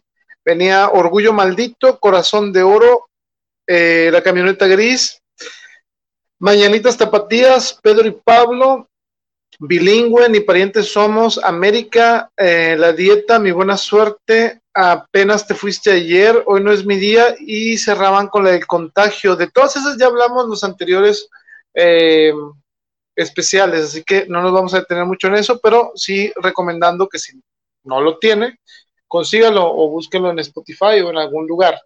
Vamos a ver este. Este álbum, yo recuerdo que lo compró mi mamá. Mi mamá es fan de los Tigres del Norte. Eh, y era, dando cuenta que este no salía de la, ¿cómo les digo? De la, lo teníamos siempre en la mano. ¿Por qué? Porque pues la verdad tenía muy buenas canciones. Eh, que este salió en el 93 y se llama La Garra de. Si usted va a comprar un, uno de los Tigres del Norte, este, cómprese ese. Y ahorita le voy a decir por qué. Saludos a José Ramón Guerrero, nos comenta, dice, allá en la mesa del rincón, la camioneta gris, la vi con mi abuelo Ramón Padilla. Ah, la película, la película de la camioneta gris está muy buena. Dice la productora que no me cree, pero bueno, ella qué va a saber si no ha visto suficientes películas de Mario Almada. Entonces, este. Yo ahí sería una apuesta entre Clint Eastwood y Mario Almada. Yo digo que gana Mario Almada. Lo sostengo. Simplemente porque, pues, Mario Almada es Mario Almada. Pero bueno, volviendo a los Tigres del Norte. que también tienen que ver con Mario Almada, ¿verdad? Pero eh, en este viene una canción que les costaría el eh, veto eh, por varias cosas. Fíjense, ahí les va el setlist, bueno, el tracklist o la lista de canciones que viene en este álbum. Empieza con la de Pacas de Aquilo, segunda carta, Maestro, Amigos y Mujeres, oferta, Leopoldo Ríos, Pescadito Rojo, Tumba Falsa, Manos Unidas, en nombre de tu Padre, Cariño, ¿dónde andarás? Canelo, Daga y ya no hagas más sacrificios. Eh, dice José Ramón Guerrero, es mexicano Mario Almada. Sí, yo digo que sí le gana a Clint Eastwood. Quizá batallaría con armónica, ¿no? Bueno, ya nos vamos muy. Hay que hablar de cine, ya como que queremos hablar de cine, aunque la productora ya se emocionó porque dijimos que ya prácticamente revelamos quiénes van a estar en, los próximos especiales. Pero bueno, Pacas de Aquilo es una canción que la escribió eh, Bello Teodoro Jaimes. ¿Y por qué fue tan controversial? Bueno, ahí les voy, les voy a mencionar el por qué fue tan controversial, pero nada más escuchen la letra. Dice, me gusta andar por la sierra, me crié entre los matorrales. Ahí aprendí a hacer las cuentas, nomás contando costales, me gusta burlar las redes que tienden los federales. Estamos hablando otra vez de los temas que, eh, pues prácticamente, como dicen los Tigres del Norte, ellos cantan lo que pasa y si lo que pasa era lo, lo que ustedes están, eh, digamos, asimilando, pues sí, o sea, era gente que se dedicaba pues, al narcotráfico, ¿no? Eh, ¿Qué más decía? De diferentes calibres manejo las metralletas. El tigre a mí me acompaña porque ha sido un gran amigo. Eh, y luego, ¿qué más dice? Dice, no me, no me asustan las culebras, yo sé perder y ganar. Ahí traigo un cuerno de chivo para el que le quiera entrar. Entonces, eh, estos corridos se denominaron narcocorridos y no empezaron eh, en el 92, sino que empezaron desde prácticamente Camel de la Tejana. E incluso a los tigres se les conoce o se les eh, denomina como los creadores del narcocorrido. y ellos siempre lo han aceptado, pero en entrevistas han mencionado que ellos no hacen una apología o lo que es lo mismo, ellos no incitan a la gente a que sea eh, narcotraficante. Simplemente ellos cuentan eh, lo que pasa o lo que ellos ven. O prácticamente los eligen las canciones que a ellos les parece que vale la pena contar. Y estas eh, canciones, como bien les digo, pues a veces golpean en esferas tanto políticas y eh, que les comentaré, pues eh, relacionadas al crimen organizado, y ya saben que son temas muy, muy complicados. Y esta canción en particular, hay un verso que no le cayó bien en ese entonces, digamos que estamos en el 93. ¿Quién estaba de presidente en México en el 93? Pues si usted no recuerda, pues estaban eh, Carlos Salinas de Gortari. Y en esta canción se le ocurrió a eh, Teodoro James escribir lo siguiente, y fue lo que le ocasionó no problemas a los Tigres del Norte, sino que simplemente fuera vetada en algunas partes del país eh, y que se le estuviera poniendo atención para una manera de censura, aunque según esto ya no iba a haber censura. Pues bueno, la frase dice así, los pinos me dan la sombra, mi rancho pacas de Aquilo, soy mediano de estatura, amigo de los amigos, perdonen que no acostumbro decirle mis apellidos. Bueno, pues prácticamente el corrido te habla de que eh, pues los narcotraficantes de ese entonces, no sé, actualmente, eh, recibían, digamos, protección por parte de Los Pinos, y para los que no viven en México y que nos escuchan de otros países, pues Los Pinos es nada más y nada menos, pues todo lo que se refiere a la presidencia, de los altos poderes, ¿no? Entonces, eh, pues claro que no cayó muy bien en muchas esferas de poder y eh, a pesar de que los Tigres del Norte han declarado que a ellos al menos nunca les han, eh, les trajo consecuencias, pues sabemos que en, en estos, digamos, temas le han traído consecuencias de muerte a muchos eh, artistas. Digo, por poner ejemplos, pues ya saben los que son muy, muy eh, claros, como el caso de Chelino y el de el gallo de oro Valentín Elizalde.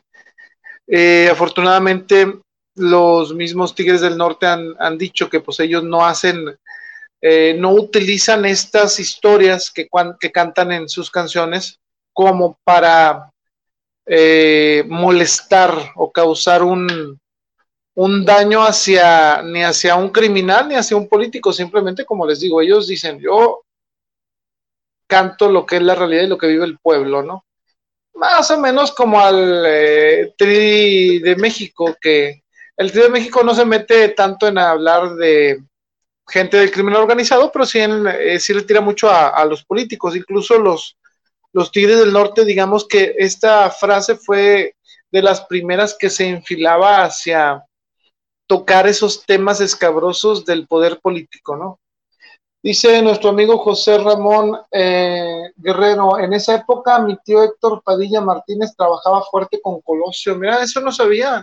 Sí, fíjate que estuvimos hablando, ahí les comento a nuestro amigo, ah, por cierto, sigan el Parlamento de las Aves, eh, tuvimos un evento el sábado, eh, y ahorita ya al final de la, del especial de los Tigres del Norte les voy a contar un poco de esto, pero bueno, como dice eh, nuestro amigo José Ramón Guerrero, eran tiempos, era un año antes de lo que iba a pasar lamentablemente con Luis Donaldo Colosio, ¿sí?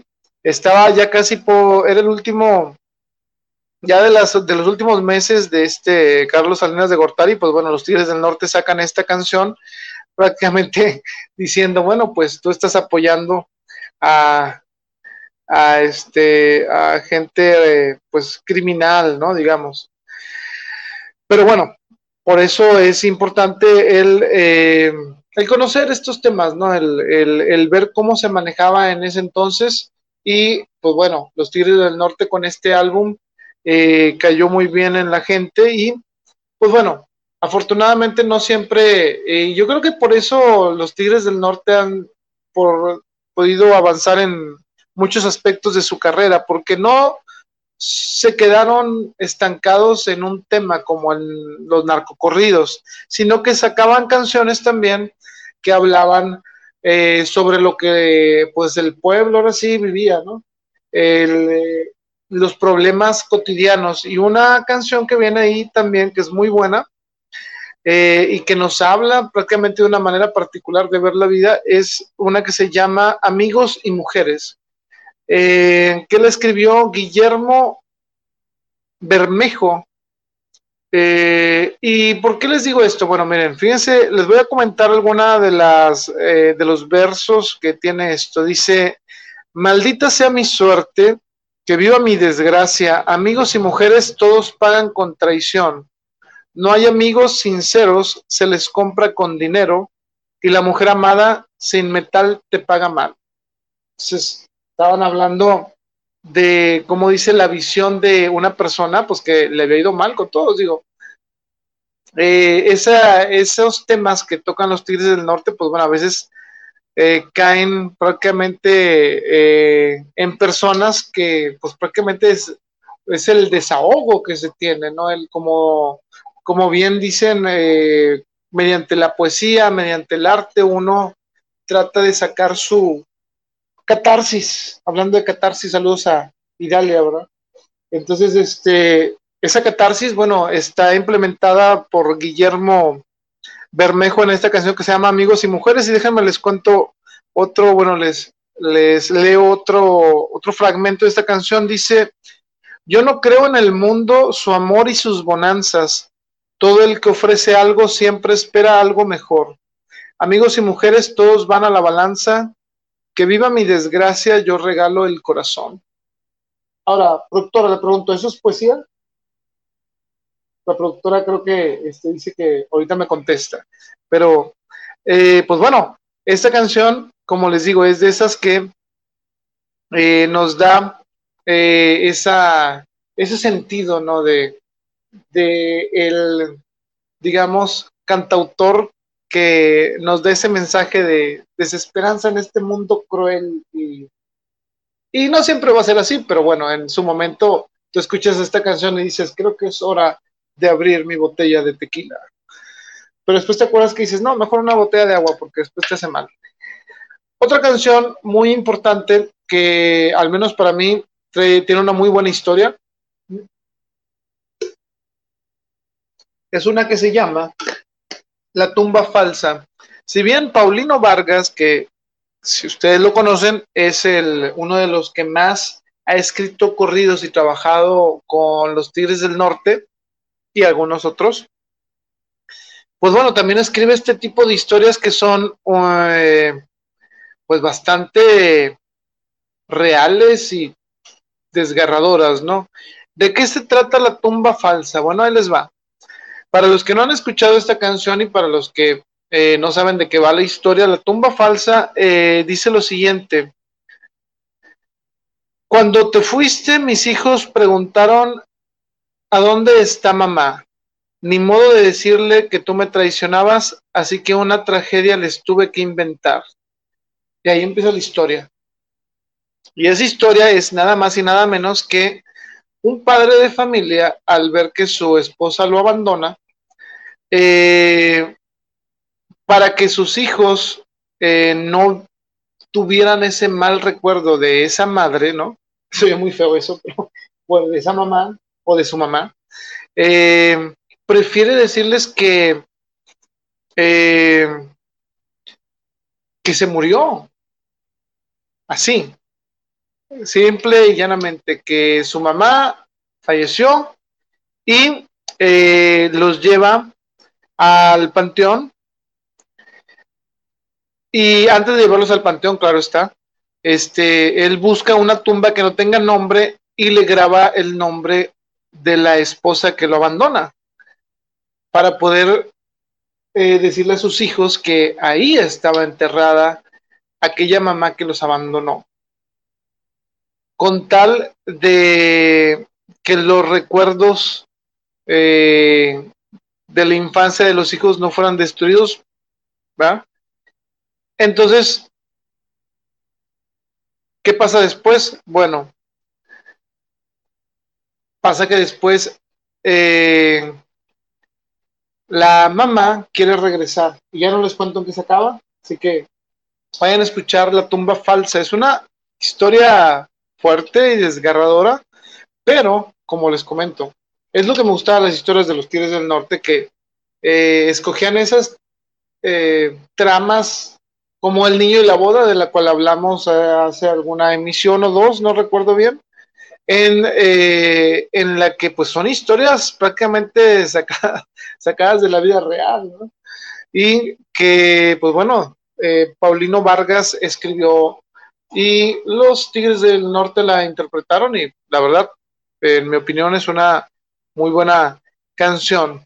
¿Qué, qué otro corrido viene por acá? Bueno, viene una de esas otras historias que eh, menciona ahí probablemente a algunos, eh, algunos personajes, algunos personajes famosos eh, que bien podrían estar relacionados con el narcotráfico, pero estuve buscando la historia real de esta canción, a ver quiénes eran a las personas que se mencionan, pero no encontré datos.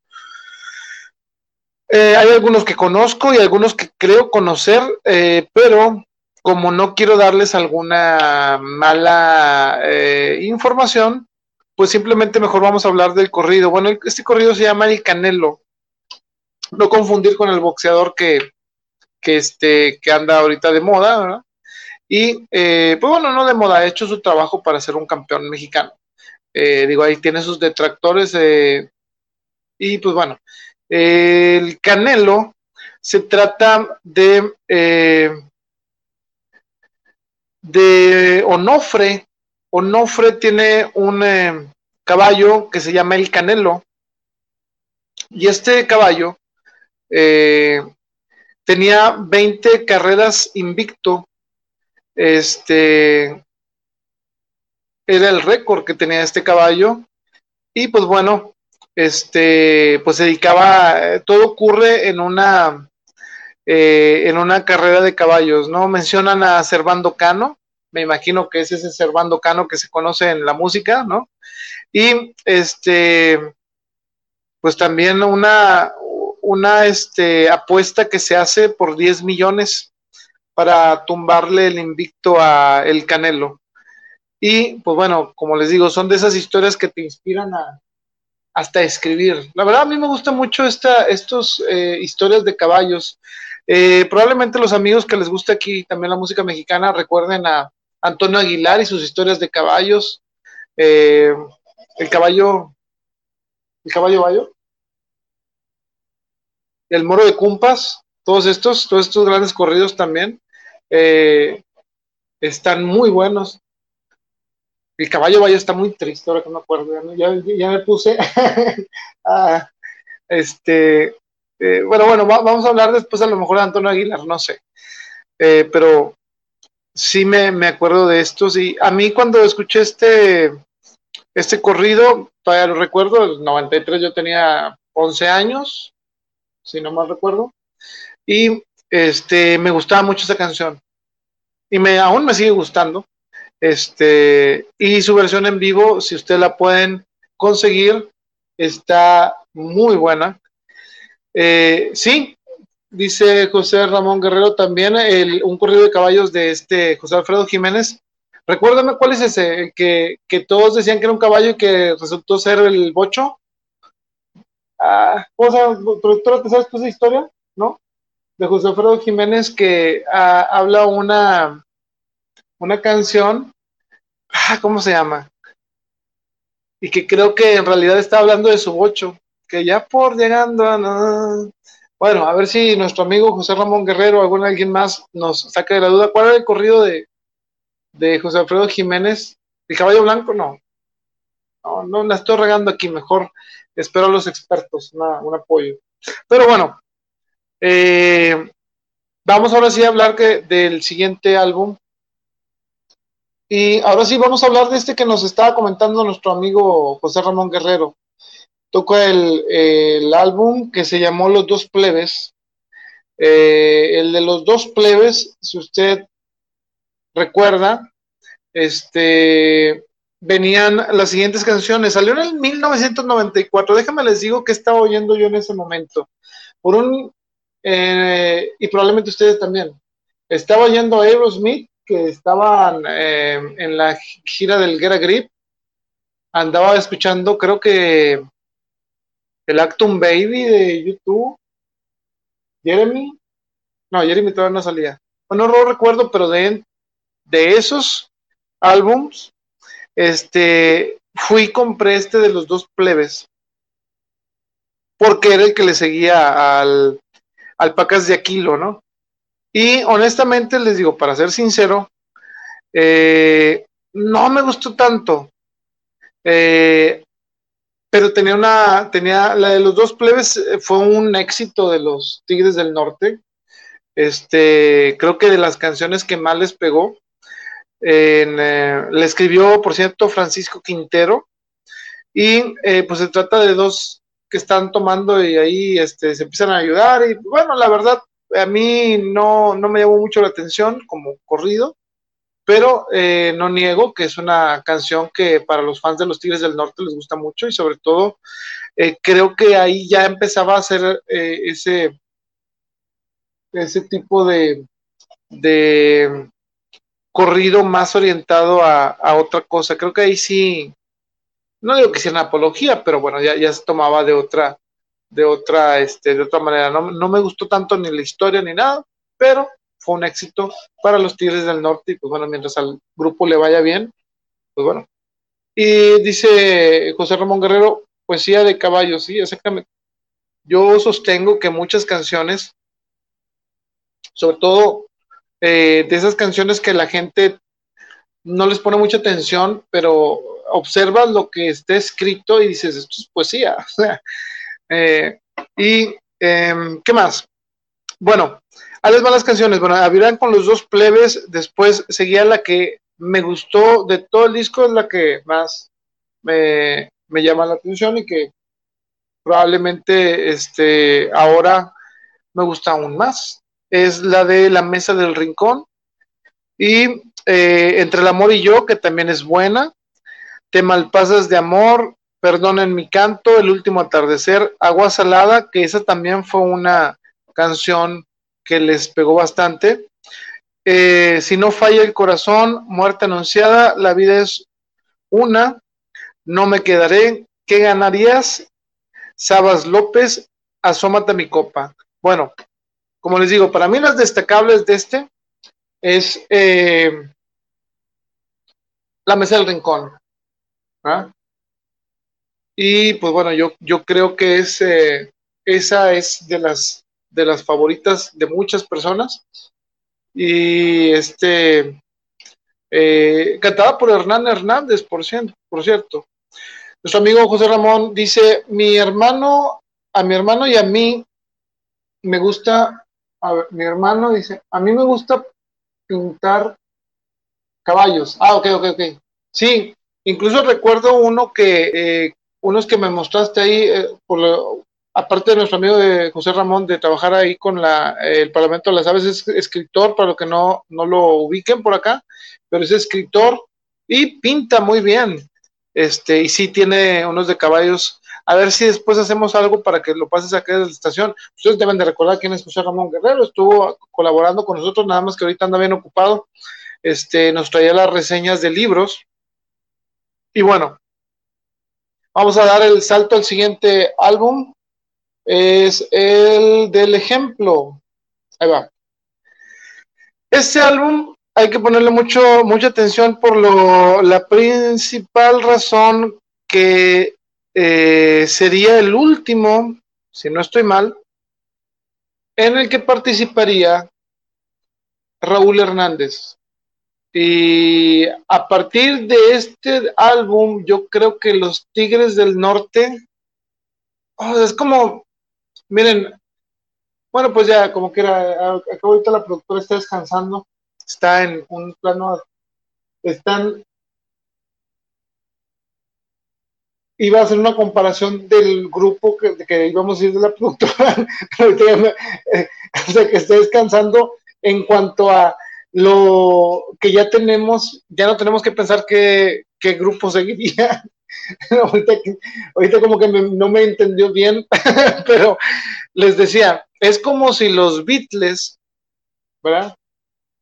En un momento determinado saliera, eh, ah, ¿con qué lo comparo? A ver, déjenme pienso. Ok, vamos a, vamos a, saliera eh, George Harrison y les dijera, bueno, no, señores que no, Paul McCartney, vamos a poner Paul McCartney. Y se saliera de los Beatles. ¿ah? Y sí, sí estoy comparando a los Beatles con los Tigres del Norte, no tengo ningún problema. Eh, y fíjense, pues se le se te caerían muchas canciones que cantar Paul McCartney. es como, es como, pues bueno, perder mucho material y a los Tigres del Norte les pasó con este, con esto, ¿qué pasaría después del, de este álbum? Que este, saldría Raúl Hernández. Y ahorita vamos a contar sobre eso porque estuve viendo algunos reportajes. Eh, muchos fans de los Tigres del Norte no saben por qué se salió y ahorita lo vamos a revelar para los que no sepan. Dicho de las dos versiones que hay, y las dos versiones sí coinciden. Pero bueno, este álbum era, eh, es el ejemplo. ¿Y eh, de qué trata? Bueno, ¿Cuáles son las que trae? Bueno, trae, eh, salió en 1995, un año después del anterior, y trae las siguientes canciones. El ejemplo, no, perdón, El Tamal, El Ejemplo, Devuélveme, Tiempos de Mayo, Golpes en el Corazón, que sería uno de los éxitos que rompería, digamos, eh, ya saben que ustedes que hay gente, que sé por qué, ¿verdad? Que cree que escuchar los Tigres del Norte, eh, ¿cómo le diré? Para que no, como que no, es bueno escuchar los Tigres del Norte, o sea, como que como que baja tu categoría de gustos musicales y escuchas los Tigres del Norte. Bueno, para esas personas que piensan eso, la verdad yo creo que ni los conocen. Y si acaso conocen dos o tres canciones. O la otra, no están en contacto con lo que, eh, al menos para mí, los Tigres del Norte aportan con sus canciones. Este, hablando desde los temas que sacaron eh, sociales, como de América, como eh, todos los que hemos mencionado en estos programas. Y, ¿por qué comento esto? Bueno, porque esa de golpes en el corazón, cuando salió eh, todos los que consideraban a los Tigres del Norte como que, ay, no, son los Tigres del Norte a mí no, que qué oso escuchar a los Tigres del Norte. Bueno, pues ahí andaban cantando. Después sucedería lo mismo con una canción que sí realmente para mí no es buena de los Tigres del Norte, que se llama La Manzanita, que toda la gente los eh, bueno pues lo puedo decir yo no yo no lo juzgo así pero pues por la la gente que lo conoce los fresas wannabe ¿no? Este andaban cantando que la manzanita y que la manzanita y yo decía ay a mí me da vergüenza la manzanita y soy fan de los Tigres del Norte no o sea viendo tantas canciones eh, pero bueno esta canción de Golpes en el Corazón eh, es una de las eh, mejores baladas, yo creo, que ha sacado, han sacado los Tigres del Norte. Ahorita vamos a comentar por qué. Pero bueno, ¿qué otra canción venía? Bueno, venía La fama de la pareja, No puedo más, Morir matando, ¿quién? Como aceite y como. Y como, ah, perdón, como aceite y como el agua, un mar de vino, te he de olvidar, eh, me quedas a la medida y no se estorbó la ropa, que también nos estorbó la ropa fue, eh, fue otra de esas canciones que les dejó buenos dividendos. Em, ¿Qué más? Eh, bueno, de las destacables aquí, el ejemplo le escribió Rosaen Ponce Rocha. Es otra balada, digamos, este, pues de una relación que termina mal, este, pero muy interesante. Este es un problema que hay social en todas partes. Y ahí les va. La canción trata en sí eh, de una pareja que decide no divorciarse eh, porque no quieren afectar a sus hijos. Y se llama El ejemplo. Y les voy a leer alguna, algún fragmento de esta porque no lo he escuchado. Dice, eh, Dice, muchas veces te veo sorprendida, pues te beso y soy cariñoso solamente si estás con mis hijos, porque a solas ya no te soporto. Es por ellos que no me decido a exigirte el maldito divorcio. Bueno, esa canción eh, nos muestra la realidad, porque no la gente que no conoce a los Tigres del Norte ni siquiera sabe qué tipo de temas tocan. Y bueno, como les digo, eh, más adelante veremos otro eh, también que es referente a la familia. Y fíjense lo que, lo que, el otro fragmento que dice, si algún día te dijeran mis hijos que el destino nos ha distanciado, tú les dices que no se preocupen, que seguimos muy enamorados. Eh, y pues bueno, entonces esta canción del ejemplo, pues como quien dice, es muy apegada a la realidad del México que se vivía, veíamos de que a lo mejor no se llevaban bien eh, una pareja, pero pues bueno, seguían juntos por los hijos, ¿verdad? Porque dice, lo creo que lo más importante de esta canción es lo siguiente, que dice, porque yo no he de dar el ejemplo de dejar a mis hijos sin padre, yo prefiero morirme a tu lado, aunque vivamos como rivales.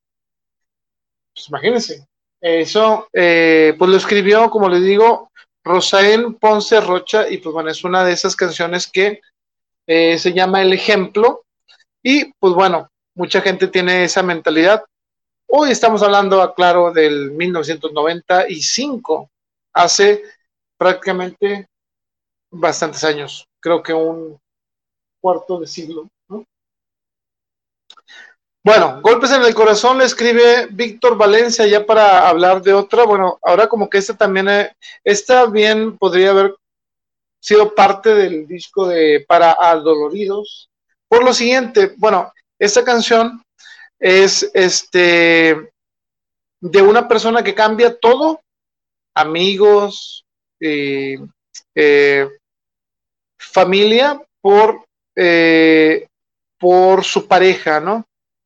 Eh, y al final las cosas no resultan como de se suponía que debían de ser, ¿no? Y este, pues bueno, eh, para más referencia, cuando hicieron el Unplug, que vamos a verlo ya la última semana, la próxima semana es la última, el último especial de los Tigres del Norte, ya la parte quinta y última. Este, esta canción la cantaron con eh, Paulina Rubio, la chica dorada, este, en el MTV Unplugged. Y pues mucha, mucha gente la, siguió, la empezó a conocer de ahí. Y fue un éxito con la chica dorada, dueto con los Tigres del Norte. Y este, y pues bueno, le quedó también muy bien a, a, a ellos esta colaboración. Ahora sí, vamos a, pues ya casi estamos por terminar porque nos quedan Ah, no, no, perdón, no, todavía nos quedan dos, dos álbums y de estos dos álbumes, no, tres. Vamos a, a, decir muchas cosas, sobre todo porque viene una canción muy polémica. Pero bueno, aquí, como ven, esta sería la última vez que usted vería, al menos hasta el día de hoy, en un eh, disco de los Tigres del, del Norte la foto de eh, Raúl Hernández. Y bueno, ¿qué pasó con ellos? Eh, lo que vamos a contar primero la versión de eh, este Jorge Hernández, que es el líder de la banda, pues prácticamente pues es el mero mero, ¿verdad? Y a pulso se lo ha ganado porque si nos vamos a la historia pueden escuchar la primera parte de los Tigres del Norte, como él sacó a sus hermanos adelante pues, y, pues bueno, los convirtió en todo un éxito. Dice Jorge Hernández eh, que eh, Raúl había estado teniendo algunas inquietudes y les había propuesto sacar un disco en solitario eh, y que ellos no se oponían, pero que simplemente, este, por alguna razón, nunca se pusieron de acuerdo bien y este se fue pasando el tiempo, se fue pasando el tiempo hasta que un día eh, decide Raúl, en buenos términos, salirse de los Tigres del Norte para iniciar su carrera como solista. Y pues claro que yo recuerdo en ese entonces decir, ¿cómo que se va a salir de los Tigres del Norte? Y pues bueno, todos pensamos en un momento, ya cuando vimos que sí se sale, eh, Raúl Hernández dijimos, no, a lo mejor regresan como en dos, tres años, va a ser su álbum de solista y seguro regresa pues eh, ya van 25 años y no ha regresado a la agrupación. O sea que no sé qué está más difícil, que regrese Mecano o que regrese Raúl Hernández. Entonces, este, pues, ¿qué podemos esperar? Pues, o, la otra, o que Aerosmith saque un álbum nuevo. Entonces, son, son cosas que si me pudieran a mí tres cosas que quisieras que, que todavía se pueden ser realizables, pues una, que regrese Mecano, que regrese Raúl Hernández a los Tigres del Norte y que Aerosmith saque un disco muy bueno. ¿Cuál será más difícil, productora? ¿Mecano, Aerosmith o Tigres del Norte? ¿Cuál de esos tres? Pero bueno, este, como les digo, sale eh, la versión de oficial y eh, por la tarde estuve escuchando una entrevista que hizo eh, Raúl Hernández recientemente, quizá de hace como unos tres años, ¿verdad? En donde le preguntan por qué te saliste de los Tigres del Norte.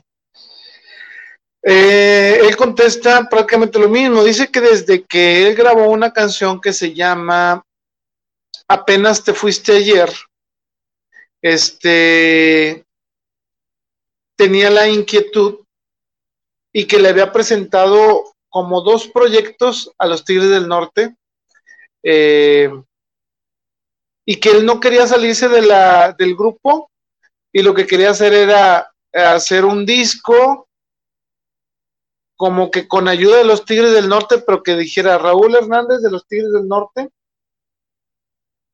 Eh, no sé, quizá algo como lo que hizo Kiss, probablemente, ¿se acuerdan de Kiss que sacaron discos y que cada quien tocaba sí, ¿no? Y después le daría Green Day. Bueno, a lo mejor este, usted no, los fans de los Tigres del Norte a lo mejor no conocen estos grupos, pero bueno, eh, yo creo que sí se pudo haber hecho, o sea, díganme, eh, inquisidor, sea o no, eh, malvibroso, no sé, metichón, pero yo creo que nada le costaba a la agrupación decir, oye, dejen que cante un álbum completo Raúl Hernández, digo, se lo merecía, no sé, ustedes que parezcan.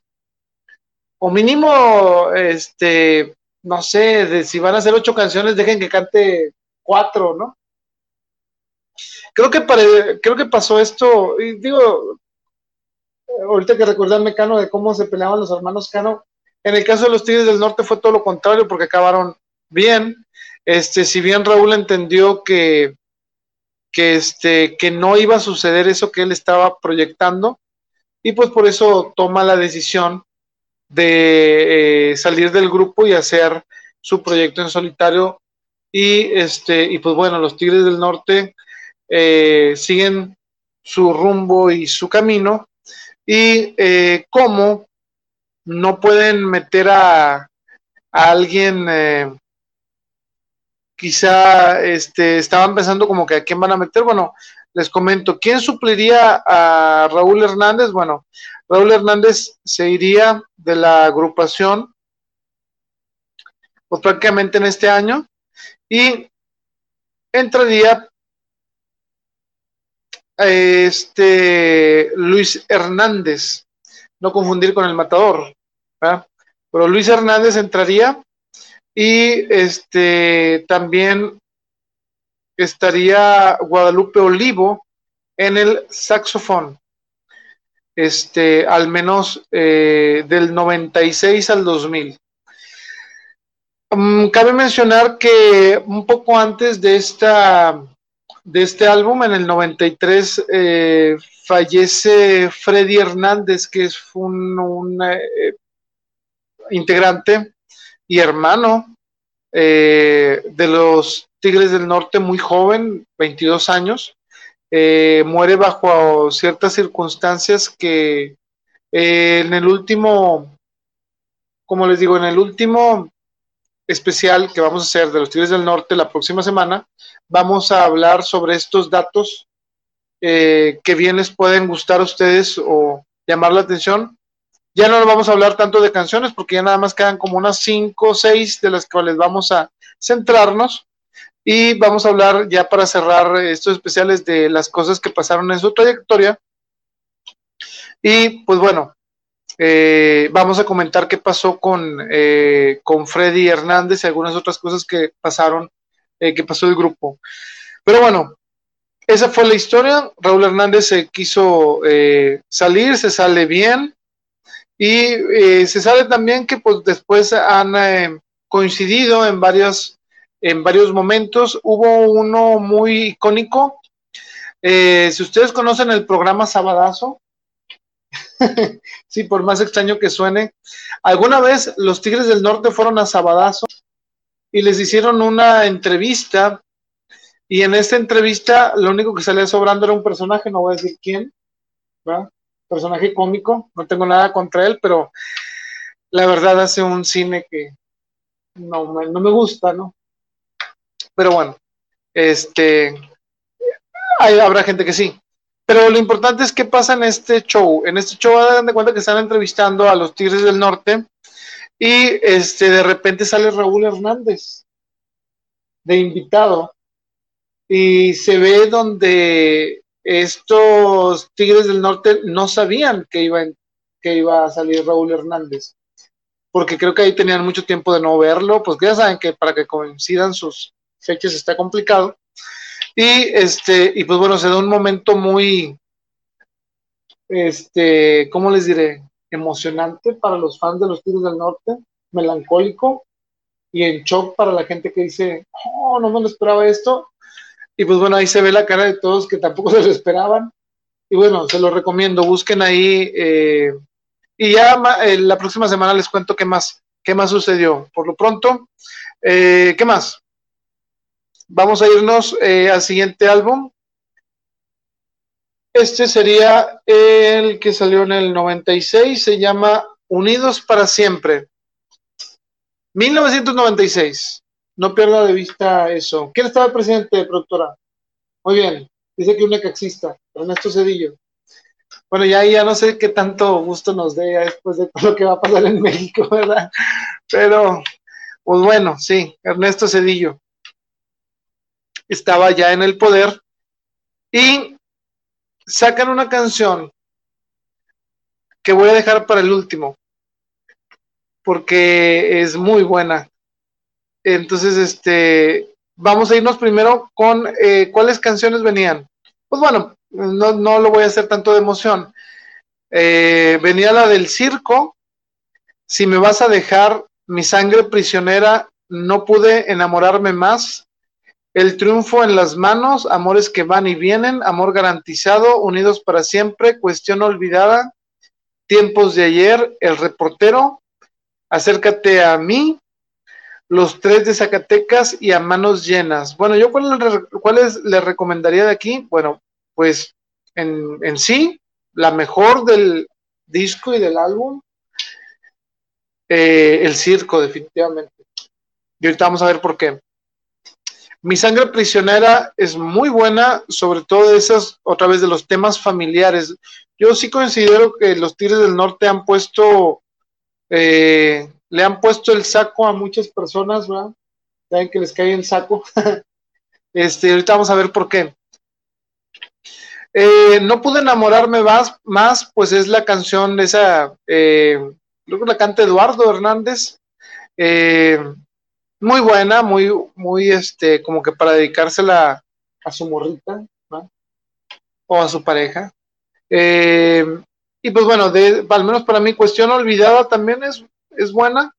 El reportero también eh, denuncia sobre todo eh, lo que viven eh, esta, bueno, varios, varios reporteros ficticios, pero con los riesgos que tiene el dar una nota, ¿no? Pero bueno, vamos a empezar con Mi Sangre Prisionera. Esta la escribió Enrique Valencia y se trata de que, bueno, Ahí les va, les voy a leer un fragmento que dice, sentí que el llanto me explotaba en mil pedazos, abrí los brazos para poderlo abrazar. Lo vi tan lindo jugueteando en mi regazo, sentí que el llanto me empezaba a traicionar. Tras de las rejas me miraba con cariño, ya no era un niño, era todo un criminal. Se trata nada más ni nada menos del punto de vista de un papá que eh, tiene a su hijo tras las rejas y el cómo asimilar eso. Por eso se llama precisamente mi sangre prisionera. Y bueno, eh, estamos hablando del año 96, ¿no? Eh, bueno, ¿y qué, qué, pasa con esto? Pues habla de todo lo que vive este padre de familia. en un fragmento dice, ¿Cómo quisiera regresarlo 15 años y que su celda le pudiera derrumbar? ¿Cómo me duele ver mi sangre prisionera como una fiera caminar por el penal? Dice, siento en el alma los reproches de su madre. Él no es culpable, yo soy el criminal. Pues bueno, esta canción eh, nos da ese punto de vista trágico que tienen todos los padres de familia que por alguna u otra razón eh, terminan eh, teniendo a su hijo tras las rejas, ¿no? es una canción muy buena, para mí, desde el punto de vista tanto de mensaje, de letra, incluso el video es, es bueno. Y el tema, más que otra cosa, para todos aquellos padres que eh, no le dan el tiempo a sus hijos y que eh, a veces no es porque no quieran, sino porque no pueden, eh, ya sea por el trabajo, por etcétera, etcétera, ¿no? Y fíjense lo que dice aquí en otro fragmento. Dice, ¿dónde ha quedado mi niño cuando me pidió cariño? no le abrí mi corazón. Nunca lo llevé a la escuela, poco lo arrullé en mis brazos, tampoco le di el abrazo el día de su graduación. Hice mi Dios de dinero y al hijo que tanto quiero lo hice fiera de prisión. Entonces, eh, pues nos damos cuenta el cómo el, el padre de familia, pues eh, sí se siente responsable por cómo acaba esta historia, ¿no? Entonces, este, Mi Sangre Prisionera para mí es una de las mejores canciones de los Tigres del Norte. Y como les digo, pone el saco en varias personas que quizá eh, ustedes, eh, pues bueno, esperemos que no, eh, no pasen por estos momentos. Y si pasan, pues bueno, me imagino que sí sentirán ese tipo de, de sensación que nos da el mensaje de esta canción. Y ahora sí, esta canción, eh, dice Jorge Hernández en alguna entrevista que vi por ahí, que no tenían la intención de sacarla en un principio porque sabían que era muy directa, pero que le empezaron a mover así como que, a ver, se la mandaron a ciertos amigos de radiodifusoras, a ver, como que para tentando el agua, ¿no? Y este, al parecer, eh, recibió censura, pero no de las altas esferas como ellos pensarían. Y pues la incluyeron en el disco. Esta canción, pues, eh, habla del circo. Y pues prácticamente el circo es una metáfora para, para decir el control del país y de, pues prácticamente los carteles, ¿no? Eh, o los cárteles, ¿no? Eh, está muy explícita, no hay manera de darle la vuelta y simplemente dice, entre Carlos y Raúl eran los dueños de un circo, Carlos era el domador, era el hermano más chico, Raúl el coordinador con hambre de hacerse ricos. Y bueno, pues claramente nos está hablando de los hermanos Salinas de Gortari. Y estamos hablando de 1996. Entonces, este, nos narra en forma eh, pues muy buena, este, el, ascenso de estas, eh, de estos, pues ahora sí, expresidente y secretario, este, empleados por nosotros los mexicanos, ¿no? Em, que bueno, fueron escalando tanto eh, que empezaron a apoderarse de, todo el país y eh, nos, nos narra que quién hizo cada cosa. Y si ustedes ven Narcos México, que no es por darle publicidad a una serie Netflix que no la necesita, pues bueno, ahí nos damos cuenta también que, que fincan mucha responsabilidad en lo que pasó después con estas situaciones. Eh, otro fragmento que dice, Raúl se hizo millonario, dicen que por ser el mago desapareció el dinero de las manos de su hermano. Hoy dicen que está en los bancos de Suiza y por todos lados.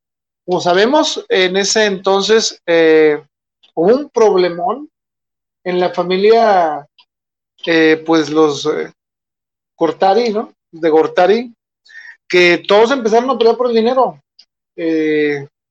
Y pues bueno, cayeron, cayeron mucho, salieron mucho, fue mucho circo mediático Eh, recordemos que pues a Television no le gustan esas cosas, ¿verdad? Entonces, este, eh, si ustedes quieren buscar eso, hay un documental también en Netflix y no es porque nos esté pagando, que nos debería pagar, dice la productora. Este, que se llama, ¿cómo se llama, productora? Ese documental que vimos, 1994, algo así, ¿no? sí, en donde eh, nos narran los hechos que pasaron ese, esos, este, esos momentos, ¿no?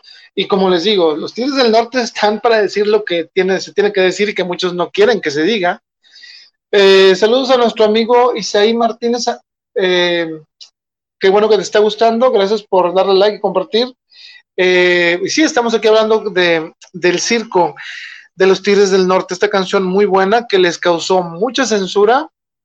Afortunadamente no pasó de eso, ¿verdad? Eh, porque pues sí son temas que en ese entonces, estamos hablando del 96, eh, no eran tiempos seguros para hablar, si, si ahorita no es tiempo seguro de hablar de esos temas, en ese entonces creo que menos, ¿no? Dice, eh, Raúl se encuentra en la cárcel, ya se le acabó la magia, ahora la gente descansa hasta que llegue otro circo y otra vez la misma tranza. Y bueno, pues ahí acaba el corrido. Y pues lamentablemente sí, se repite y se repite y se repitió por mucho tiempo este, este tipo de cuestiones y los Tigres del Norte, eh, honestamente les, les comento, es una, para mí son de los grupos más valientes que ha habido en México al tocar estos temas de esa manera tan directa y pues bueno, espero que les, que les haya gustado. Eh, nos vamos a despedir con eh, este último, nada más para mencionarlo, porque el siguiente programa de los Tigres del Norte, que es la quinta y última parte, pues vamos a arreglar con un disco también muy bueno y con una canción eh, icónica. Y ahorita les voy a decir cuál es, pero fíjense, ahí estamos, ahí, pues sí, yo ahí veo esa foto y me sale una lagrimita en mi ojo izquierdo y luego en el derecho, así como que turnadas una con otra, porque pues ya no veo a Raúl Hernández en la, como que sí empiezo a cantar alguna balada, ¿no? La cruz de palo, ¿no? y la productora aquí también está llorando. Dice que esto es más triste que cuando se separaron los Backstreet Boys. ¿Cómo ven? Pues bueno, ella era fan, ¿qué podemos decir? Ya lo dijo Hulk Hogan, el gusto de la gente, ¿no? Pero bueno, los Tigres del Norte eh, ya cambiarían su formación definitivamente.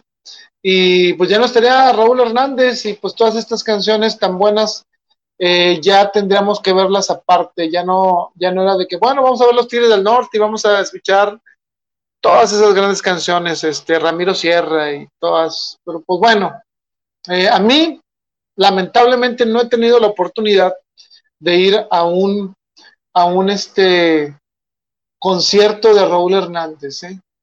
Eh, dice aquí nuestro amigo Isa, Isaí Martínez, es el mejor grupo mexicano, apenas te fuiste ayer con don Raúl Hernández. Claro, sí. Este, y pues bueno, honor a quien honor merece, como eh, me dijeron la vez pasada. Este, estamos aquí, Isaí, pues qué bueno que nos acompañes. Y sí, es cierto, a mí, yo, mira, estaba entre hacer un especial de Café Tacuba los Tigres del Norte, ¿verdad? Habíamos dicho. Y me decidí por los Tigres del Norte por muchas cosas. Eh, pero Café Tacuba también lo vamos a tocar porque también me gusta mucho. Pero los Tigres del Norte es, es una... No me puedo imaginar la vida de un mexicano sin los Tigres del Norte. Así de sencillo. ¿No? Es correcto, productora. Muy bien. Entonces, si me dieron chance, pues yo ahorita aquí, eh, como les digo, sí, sí me, me acuerdo eh, ese golpe, ¿no? Pero afortunadamente, eh, don Raúl Hernández tiene su grupo, espero verlo ya después de que acabe esto la pandemia, ir a un baile ahí con la productora, a ver si me acepta la invitación, este, y escuchar a, Raúl Hernández en vivo. La productora nunca lo escuchó en vivo, escuchó a los Tigres del Norte a la, a la última alineación, a la vigente, más bien dicho. Y este, y se le pasó, ni modo. Mi eh, mamá, afortunadamente, eh, me sacó de la escuela para ir a ver los Tigres del Norte, y este, cosa que le agradezco. Aunque estoy dudando porque ya ven que mi memoria también es un poco mala, capaz que ni siquiera tenía clases. Pero bueno, eh, vamos a continuar porque aquí lo que importa son los Tigres del Norte, no las remembranzas de, de lo que pase. Pero sí coincido con ese, el mejor grupo de México. ¿Qué seguía con esto? Pues seguía el siguiente disco que se llamó eh, Así como tú. Y usted eh, está viendo bien su pantalla, no trate de moverla. Ya no son cinco, son seis. Eh, ¿Qué pasa con esto? Bueno, le comento rápido. Nada más déjeme quitar aquí. Pues bueno, no conforme con tener a Luis Hernández de ingreso, los Tigres del Norte deciden eh, invitar a la banda a este, déjame aquí lo tengo. Ahí va. Ya que Eduardo iba a tomar prácticamente el Eduardo Hernández iba a tomar el ahora sí como que la más relevancia, pues exigirle mucho a él, pues también era que, bueno, a, buscar a alguien que te ayude con el sax, ¿no? El saxofón. Y eh, ingresaría a Guadalupe Olivo. Y pues bueno, eh, ahí los vemos. Bueno, esta alineación consta de eh, Jorge Hernández, Hernán Hernández, Eduardo Hernández, Luis Hernández, Oscar Lara y Guadalupe Olivo. Y serían los nuevos, digamos, Tigres del Norte, eh, y sacarían este álbum en el 97, 1997. Eh, ¿Cuál les traería esto? Este, este material traería así como tú, ya lo sabía, quiero volar contigo, baraja bendita, pájaro en mano, hijo de Tijuana, ¿quién te quiere como yo? Enséñate a respetar, titulado, no me ganarás, amor no se mide, te soñé conmigo, padres tristes, ¿Con qué derecho? Temporada es buena y nada más. Honestamente, para mí me gustaron la de Con qué derecho, me gustó, es muy buena canción. Y este, la que creo que le dieron mucho, como que eh, empezaron con el pie derecho, sobre todo Luis Hernández, pues fue la de Quiero volar contigo, que incluso hasta la tocan en el Unplug. Y pues bueno, empezarían los Tigres del Norte a hacer ahora sí que un nuevo, una nueva etapa. Y esta etapa los llevaría a seguir cosechando éxitos. Y pues bueno, eh, en el caso de Raúl Hernández, pues lo llevaría a hacer lo que él quería, que venía haciendo el eh, estar de solista y cumplir ahora sí como quien dice ese, pues ese deseo, porque la verdad, a lo mejor puedes estar en un, en un grupo exitoso, pero si ya no te sientes como, como parte fundamental, por ahí se le salió un comentario quizá que nos debe a, a explicarnos un poco su salida, en el que mencionaba que sentía que este a lo mejor así como que a Hernán Hernández sí le estaban dando un poquito más de sencillos y él no. Eh, pero como les digo, o sea, yo sí siento que terminaron bien y que qué bueno que, que tanto el grupo eh, siguió su camino y Raúl Hernández también. Y pues bueno, esperemos que algún día eh, verlos juntos de nuevo eh, pero yo así como una alineación fija. ¿Será posible? No sé, pero esperemos que sí. Y bueno, con esto terminamos este especial de los Tigres del Norte. ¿Con qué vamos a regresar la próxima semana? Bueno, vamos a regresar con ya la última parte de la carrera y con canciones muy importantes. Les, les voy a dar el spoiler de las dos que vamos a hablar que seguramente les van a gustar. Una de ellas es la del jefe de jefes y la otra es la de la granja. Eh, y créanme que van a salir muchas revelaciones y eh, otros datos que estaría bien saber si usted no es fan de los Tigres del Norte y que no se explica por qué tenemos eh, un especial de los Tigres del Norte, pues ¿saben qué? Porque son un gran grupo, ¿sí? y pues bueno, este, nos sigue gustando su música y eso no va a cambiar. Eh, dice Isaí, el amor no se mide, la temporada es buena, quiero volar contigo. El titulado es que una característica de ellos ha sido que en los discos todas sus canciones son buenas, excelente. Saludos, sí, la verdad, eh, no hay, al menos yo creo que no ha habido un disco de los Tigres del Norte que no le lleve ese, esas canciones a la gente, este, que no le halle su, su público, ¿no? Siempre, siempre son, son muy buenos en, en contar sus historias y siempre en cosechar éxitos. Y la verdad, es un grupo admirable, tanto en su humildad para lo que han logrado y eh, y la verdad, pues siempre han, siempre han sido así. O sea, nunca, nunca ha habido unos Tigres del Norte que no, que no carguen con ese peso de llevar el nombre, no nada más del grupo, sino de México e incluso de Latinoamérica a sus espaldas. Y, este, y pues por eso yo eh, les digo, para mí es un gusto hacer estos especiales. Eh, para los que nos escuchan en Spotify, este, un fuerte abrazo para los que nos escuchen aquí, a nuestros amigos que eh, colaboran aquí con sus comentarios. Un fuerte abrazo, gracias por escucharnos, por vernos. Eh, pues los vamos a esperar la próxima semana. Si tienen a bien eh, seguirnos, si, si no se quiere perder de un gran material de los Tigres del Norte, yo mismo seleccioné material de los Tigres del Norte, de las canciones que más a mí me gustan y las versiones que creo que son arriba de lo, de lo bueno. ¿eh? Pueden meterse a la página desde la estación. Eh, Facebook o busquen nada más desde la estación y ahí va a encontrar eh, mucho material de los Tigres del Norte seleccionado, como les había comentado. Y pues bueno, esperemos que esta emisión de desde la estación les haya gustado.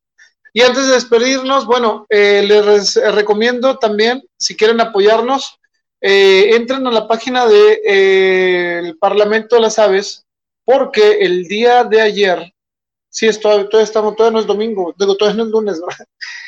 Ok, el día de ayer eh, tuvimos una presentación con una escritora, eh, tuve, bueno, gracias por la invitación, eh, para presentar este libro de Idalia de León, eh, que se llama Un momento de catarsis y Vaciando la bodega.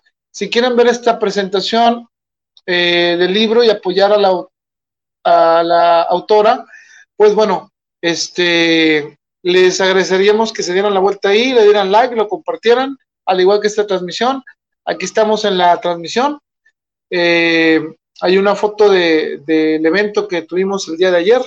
Y pues bueno, un saludo también para eh, Idalia, y para todo el Parlamento de las Aves que eh, nos tiene ahí, eh, como quien dice, contemplados para sus eventos. Eh, gracias por la confianza eh, y también gracias a ustedes por, por seguir eh, todo el... Ah, miren, se ve aquí el separador, esta cosa. Ahí va. Ah, disculpen. Va, ahora sí.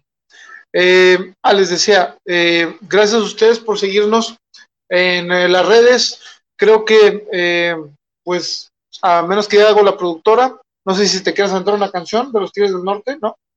Bueno, dice que fuera del aire sí. Entonces los dejamos. Escuchen a los Tigres del Norte. Si no los han, este, si no les han dado la oportunidad eh, o no los conocían, pues bueno, es hora de hacerlo, compañeros. Porque si no, después eh, volvemos a la actividad donde vaya a haber bailes, esperemos, con sana distancia, ¿cómo será un baile de la sana distancia? De lejos, nada más así, eh, como el robot. Pero bueno, eh, esperemos que eh, les guste y volveremos la próxima semana. ¿Y qué más? ¿Qué más les digo? Eh, que bueno, déjenme les quito los banners porque si no, no podemos salirnos de acá. Gracias a todos los que nos escucharon. Un gusto estar con ustedes. Qué bueno que se pasaron aquí parte de su domingo, lo cual apreciamos bastante. Y eh, seguiremos trayéndoles lo mejor posible y comentando más música, más cultura, más pintura, todo, más poesía.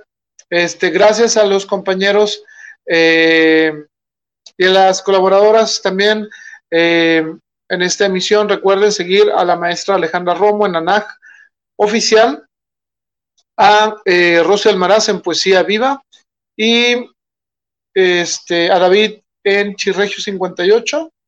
Y a mí, pues bueno, eh, están en mi página. Gracias por, por seguir. Sí dije lo de la presentación del martes. Sí, sí dije no. No, guarda que no. Creo que no. Bueno, todavía no me voy entonces. Aquí la productora ya me, ya me dijo, hey, ¿a dónde vas? Ok, entonces me regreso. Ya me quería ir a, este, a relajar lo que queda el domingo, pero no se apuren.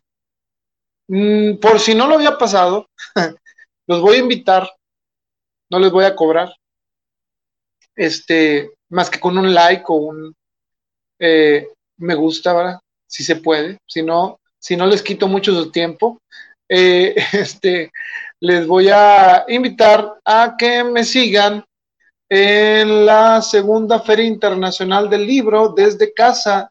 Me van a estar entrevistando este, por unos 40, 45 minutos y sobre los textos que escribí de Estación Kimura. Va a ser el miércoles 14 de octubre. Sí, todavía le pienso, desde octubre, es esta semana ok, del 2020 a las 2 de la tarde. Eh, pueden encontrar este evento en la página o simplemente el día de la transmisión lo vamos a compartir y probablemente después lo vamos a retransmitir. Entonces, este, pues bueno, gracias. Si usted puede acompañarme, bueno, ya sabe, para los que no, nada más vinieron aquí por los Tigres del Norte, bueno, yo escribo historias, algo de poesía, dice la productora, y otros tipos de texto y pues me está yendo bien ahí con mi libro Estación Kimura, que pues bueno, lo estoy presentando pues por todas partes que me están este, invitando eh, y eh, los veo yo el sábado también con el maestro Eligio Coronado. Probablemente mañana me vayan a pasar el flyer. ¿ah? Si no, eh, pues bueno, yo ahí lo, ahí, lo, ahí lo veo. Y pues bueno, un gusto estar con ustedes. Eh, sigan en mis redes, si no conocen mi trabajo, los invito a ver algunos videos. Y eh, pues ahora sí, como quien dice, eh, pues bueno, déjenme, busco la salida que está por acá. Y no me queda nada más que decirle, vámonos antes de que vengan por nosotros.